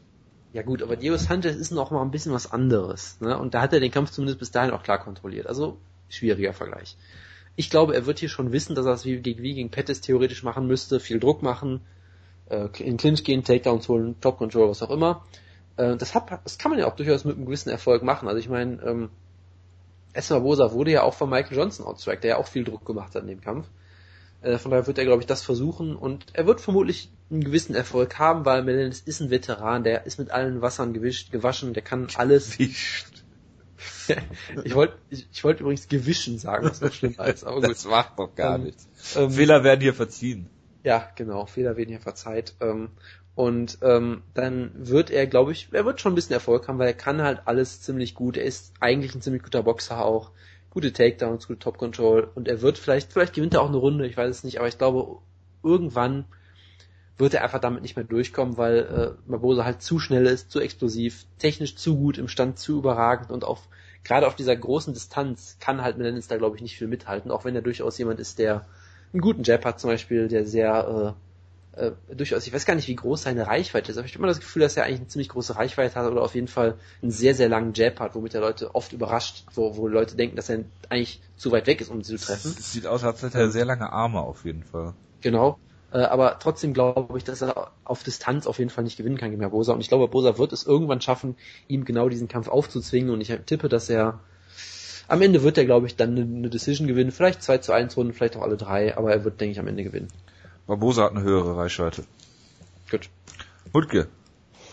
Ich glaube, ich kann nicht mehr viel zu sagen, dass dem Jonas hier gerade ein Referat über Edson Barbosa und Geber Melendez gehalten hat. Das fand ich ziemlich äh, interessant. Aber ähm, Barbosa ist immer ein Kämpfer, den ich grundsätzlich hasse und dann gewonnen habe. Das ist eine irre Sache und dann enttäuscht er mich immer wieder. Immer wenn ich ihn, auf ihn tippe, dann verliert er. Und wenn ich ihn dann wieder hasse und gegen ihn tippe, dann gewinnt er. Äh, er regt mich nur noch auf, als Barbosa. Er ist ein absolut spektakulärer, unterhaltsamer Kämpfer, darüber muss man auch nichts zu sagen. Er kommt aus Neu-Freiburg und deswegen habe ich eine große Chance, dass auch Geber Melendez verprügelt wird. Melendez ist ja, geht ja gerne mal in einen Brawl rein. Und deswegen glaube ich, dass der technische äh, Stil von Esmabosa ihn dann zusetzen wird. Ich sag Esmabosa gewinnt den Kampf, also wird der Melendez den Kampf gewinnen. Ja. Entschuldigung, ich war gerade gefangen im Twitter von Matt Riddle. Vielen es war Dank ein dafür. Rätsel. Ich habe ich hab dieses Rätsel nicht verstanden. Ich habe nicht mal verstanden, dass es ein Rätsel war. Aber gut. Möchtest du, möchtest du etwa Matthew Riddle unterstellen, dass er Twitter-Follower gekauft hat? Nein. Wieso? Wie kommst du da drauf? Ich weiß nicht, es, es, es kam mir sehr viel vor für einen Independent Wrestler. 421.000 äh, Follower kommen mir in der Tat sehr viel vor. Ich möchte, ich wollte sowas nicht unterstellen. Verstehe. Alter, wenn ich jetzt irgend, wenn ich jetzt George Masvidal zum Beispiel äh, nachgucke, wie viele Twitter-Follower der hat, der hat bestimmt keine 421.000. Er ist doch kein Pro Wrestling Star. Ja, Matt Riddle doch auch nicht, oder? Riddle ist ein absoluter Pro Wrestling Star. Okay. Frag mal Evolve. Ja, ich ruf mal bei Evolve an und frag die mal. Edson Barbosa gegen Gilbert Melendez. Habt ihr eigentlich schon alles zugesagt, was dazu zu sagen gibt? Ähm, ich denke hier auch, dass äh, Edson Barbosa den Kampf äh, versuchen wird, technisch zu führen ähm, und sich da nicht von Gilbert Melendez aus der Ruhe bringen lässt. Kann natürlich sein, dass Melendez einmal schafft oder eine Runde lang schafft, ihn zu kontrollieren äh, an den Käfig zu drücken, zu Boden zu nehmen, ein bisschen auf ihm rumzuliegen. Ähm, aber ich glaube nicht, dass er das über drei Runden schafft und ich denke, dass Edson Barbosa hier viel Leckkicks zeigen wird, was uns alle freuen wird und dann wird äh, Melendez es auch schwerer haben, den Kampf dann zu kontrollieren und äh, Barbosa wird hier eine Decision gewinnen. Fürs Protokoll, äh, Matt Riddle ist ein fast doppelt so großer Star wie Holly Hall. Die hat nämlich nur 230.000 Follower. Ja, ich will, also sollte Matt Riddle eigentlich äh, die Fox Guard Headline. Ich am besten in einem äh, Rematch gegen Sean Pearson mit einem der besten MMA-Gifts aller Zeiten. Das wäre, also wenn die UFC es ernst meint mit, mit äh, ihrem, ihren Fox-Shows, müsste sie Matt Riddle in die Main Event stellen, ja. Sehr gut. Äh, es gibt hier, glaube ich, keine, keine festgelegte Reihenfolge mittlerweile. Noch Ähm, bei der Card vom Mittwoch haben die, haben die gesagt, dass Felice Herrick der Opener sein wird. okay. Dann musst du darüber reden, äh, Felice Herrick gegen äh, Kenan Curran. Ja, das ist ja der Opener, deswegen rede ich natürlich zuerst über. Genau gegen Bojan Mijajovic. Was?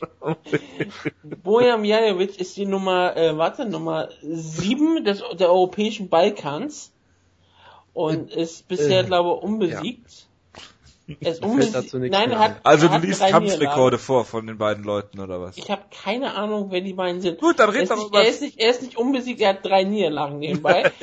aber die hat er alle am Anfang seiner Karriere hintereinander gehabt, zum Beispiel gegen Gojan Re- Rejic. In Kroatien sogar noch gesammelt. Das ist, das ist beeindruckend. Und er feiert jetzt sein UFC-Debüt mit ähm, 36 Jahren, also noch ein junger Kämpfer in der Schwergewichtsdivision.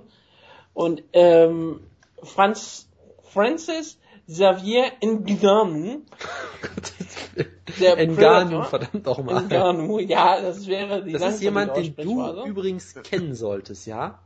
Weil es ist ein Heavyweight-Talent. Es ist quasi Ja, ein, ein, sagen- ein Einhorn oder sowas. Ein, ein, ist- eine Spezies, die man nicht für existent gehalten hat. Ein junger, so, er ist kutschi. unter, ja, dann Er ist ist er von mir aus, dann ist er von Fall. mir aus, also ich weiß nicht, ob er französisch ist oder französischstämmig, auf jeden Fall ist er ein Bomber, das kann man ganz festhalten. Er Er kämpft aus Paris. Ja? Kameruner.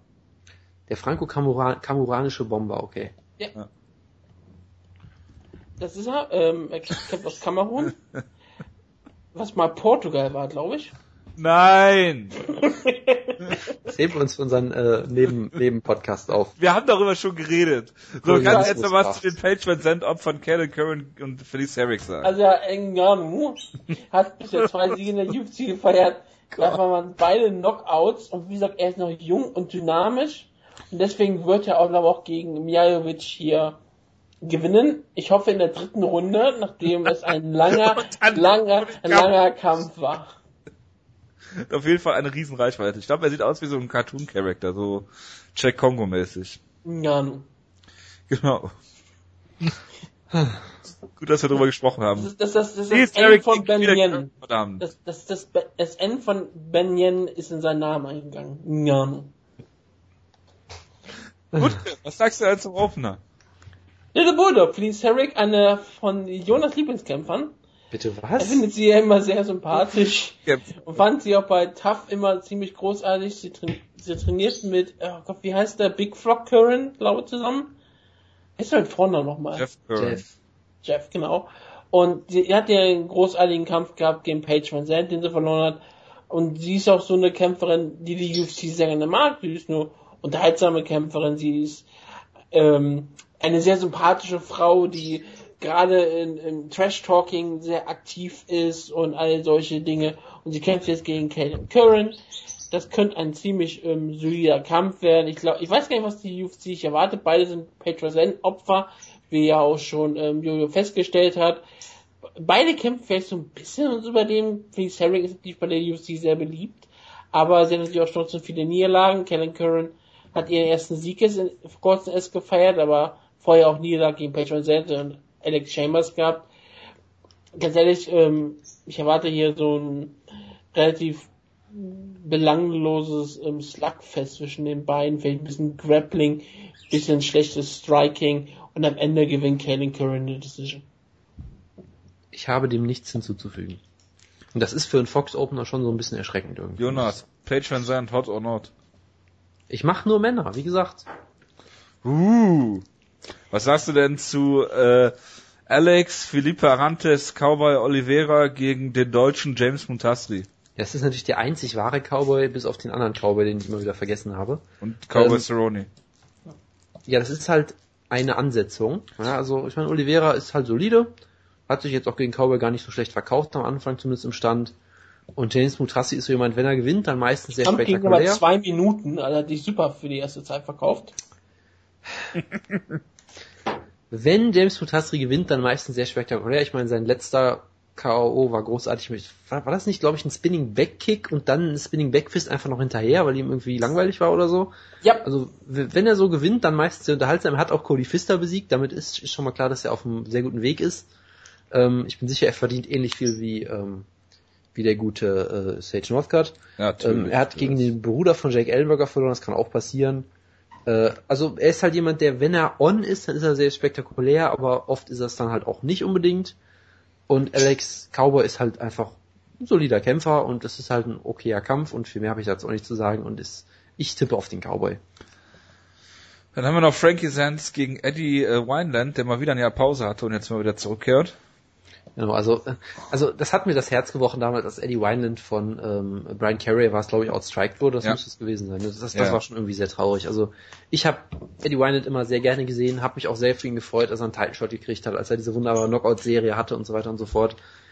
Du hast halt schon gesehen, dann hat er sich, hat er sich gegen Barau den Kiefer gebrochen oder danach? Ich weiß nicht mehr genau. Auf jeden Fall war er da lange weg, dann nochmal wieder lange weg und da hast du halt schon gesehen, er ist nicht mehr der Alte, er ist halt vielleicht nicht Shot, aber er ist auf jeden Fall nicht mehr auf diesem Höhepunkt, auf dem er mal war. Genau, gegen Johnny Eduardo, dem glaube ich der Kiefer, gebrochen.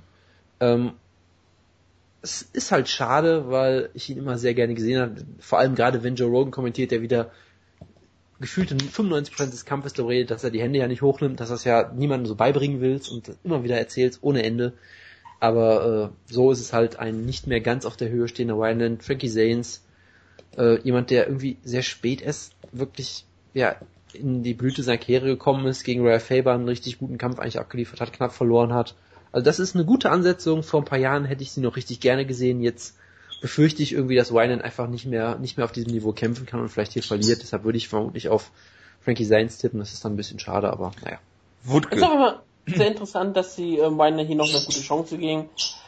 Sainz ist ein Test, weil Sainz hat auch nicht mehr klar bewiesen, dass er gegen Ryan Faber auf einem sehr hohen Niveau kämpfen kann, weil die Weiner hat über seine ganze Karriere bewiesen, dass er auf einem hohen Niveau kämpfen kann. Aber wie Jonas schon besprochen hat, in den letzten zwei Kämpfen sah er wirklich nicht mehr besonders gut aus. Deswegen geht es hier wirklich darum, für Wineland, um seine Relevanz und wahrscheinlich auch um seinen Job in der UFC, während Sainz darum geht, den guten Kampf gegen Ryan Faber zu beschädigen. Äh, in der Tat. Korrekt. Wutke, was sagst du dazu? Wenn man Jonas Hype-Kämpfer Godofredo Pepe nimmt und den Hype einfach mal absolut begraben willst, ist Darren Elkins dafür die optimale Besetzung. Also ich, ich muss mal, ich muss mich da mal kurz einwenden. Ja, das ist wirklich ein Kampf, das ist äh, Licht gegen Schatten, das ist äh, Flash gegen Grind, das, da treffen wirkliche Kontraste aufeinander. Darren Elkins wird hier versuchen, den Grind zu umarmen und Mhm.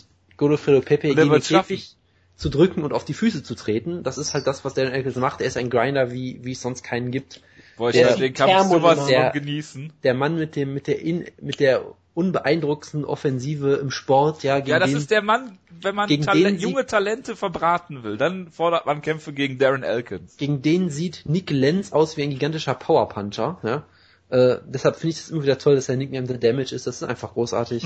ähm, trotzdem hat er es geschafft, Chess Skelly zu besiegen, auf den ich eigentlich große Stücke halte. Ich habe den Kampf irgendwie komplett verdrängt. Ja, das Er hat es auch geschafft, Lukas. Martins äh, äh, zu besiegen, der irgendwie, das war auch dieser tolle Kampf, wo Darren Elkins 0 von 18 Takedowns geschafft hat und trotzdem gewonnen hat, weil Martins vergessen hat zu striken oder irgendwie sowas Ja, er, Art. Das er war auch begräbt halt öfter absolut großartig. Das war absolut großartige An- Ansetzung. Ähm, also man sollte natürlich Darren Elkins jetzt nicht so fertig machen. Er ist halt jemand, der sehr unansehnlich ist äh, als Kämpfer.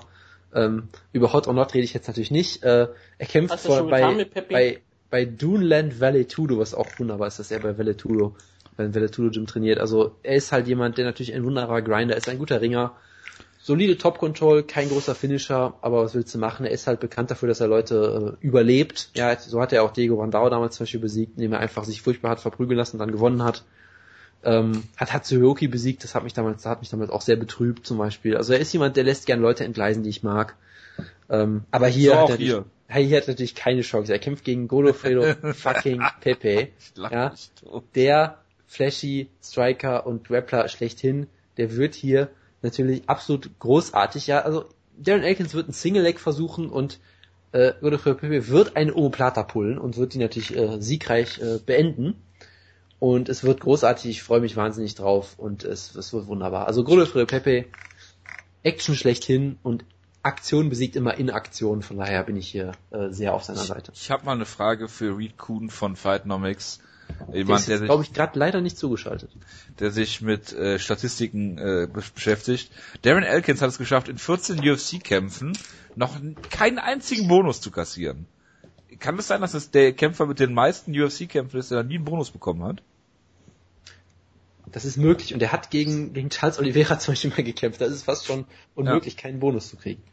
Der hat es geschafft. Also es Gut, ist, hat er, äh, gut, er hat 41 Sekunden lang gegen ihn gekämpft. Da hat Charles Oliveira vermutlich einen Bonus gekriegt, immerhin, aber trotzdem. Das äh, könnte sein. Nichtsdestotrotz, Darren Elkins, ein hervorragender Ringer, immer spektakulär. Und äh, ich freue mich schon darauf, diesen Kampf drei Runden lang von vorne bis hinten, äh, ohne zu spulen, live zu schauen. Ja, also mich dabei zuzutexten, ich sehe es schon kommen. Ja. Ja, auf jeden Fall. Ich würde es live gucken an der Stelle, Jonas. Ich werde nicht spoilern. Und ich darf nicht spoilern, weil wenn der Kampf so läuft, wie es unabdingbar ist, darf man die Sachen schreiben, weil dann ist es nämlich kein Spoiler. ja, genau, das deshalb dürft ihr auch Tatsache. jederzeit äh, Wutke Spoiler für Dominic Cruz Kämpfe schicken. Also Non-Spoiler, weil es ist ja eh klar, was passiert. Ja. Genau.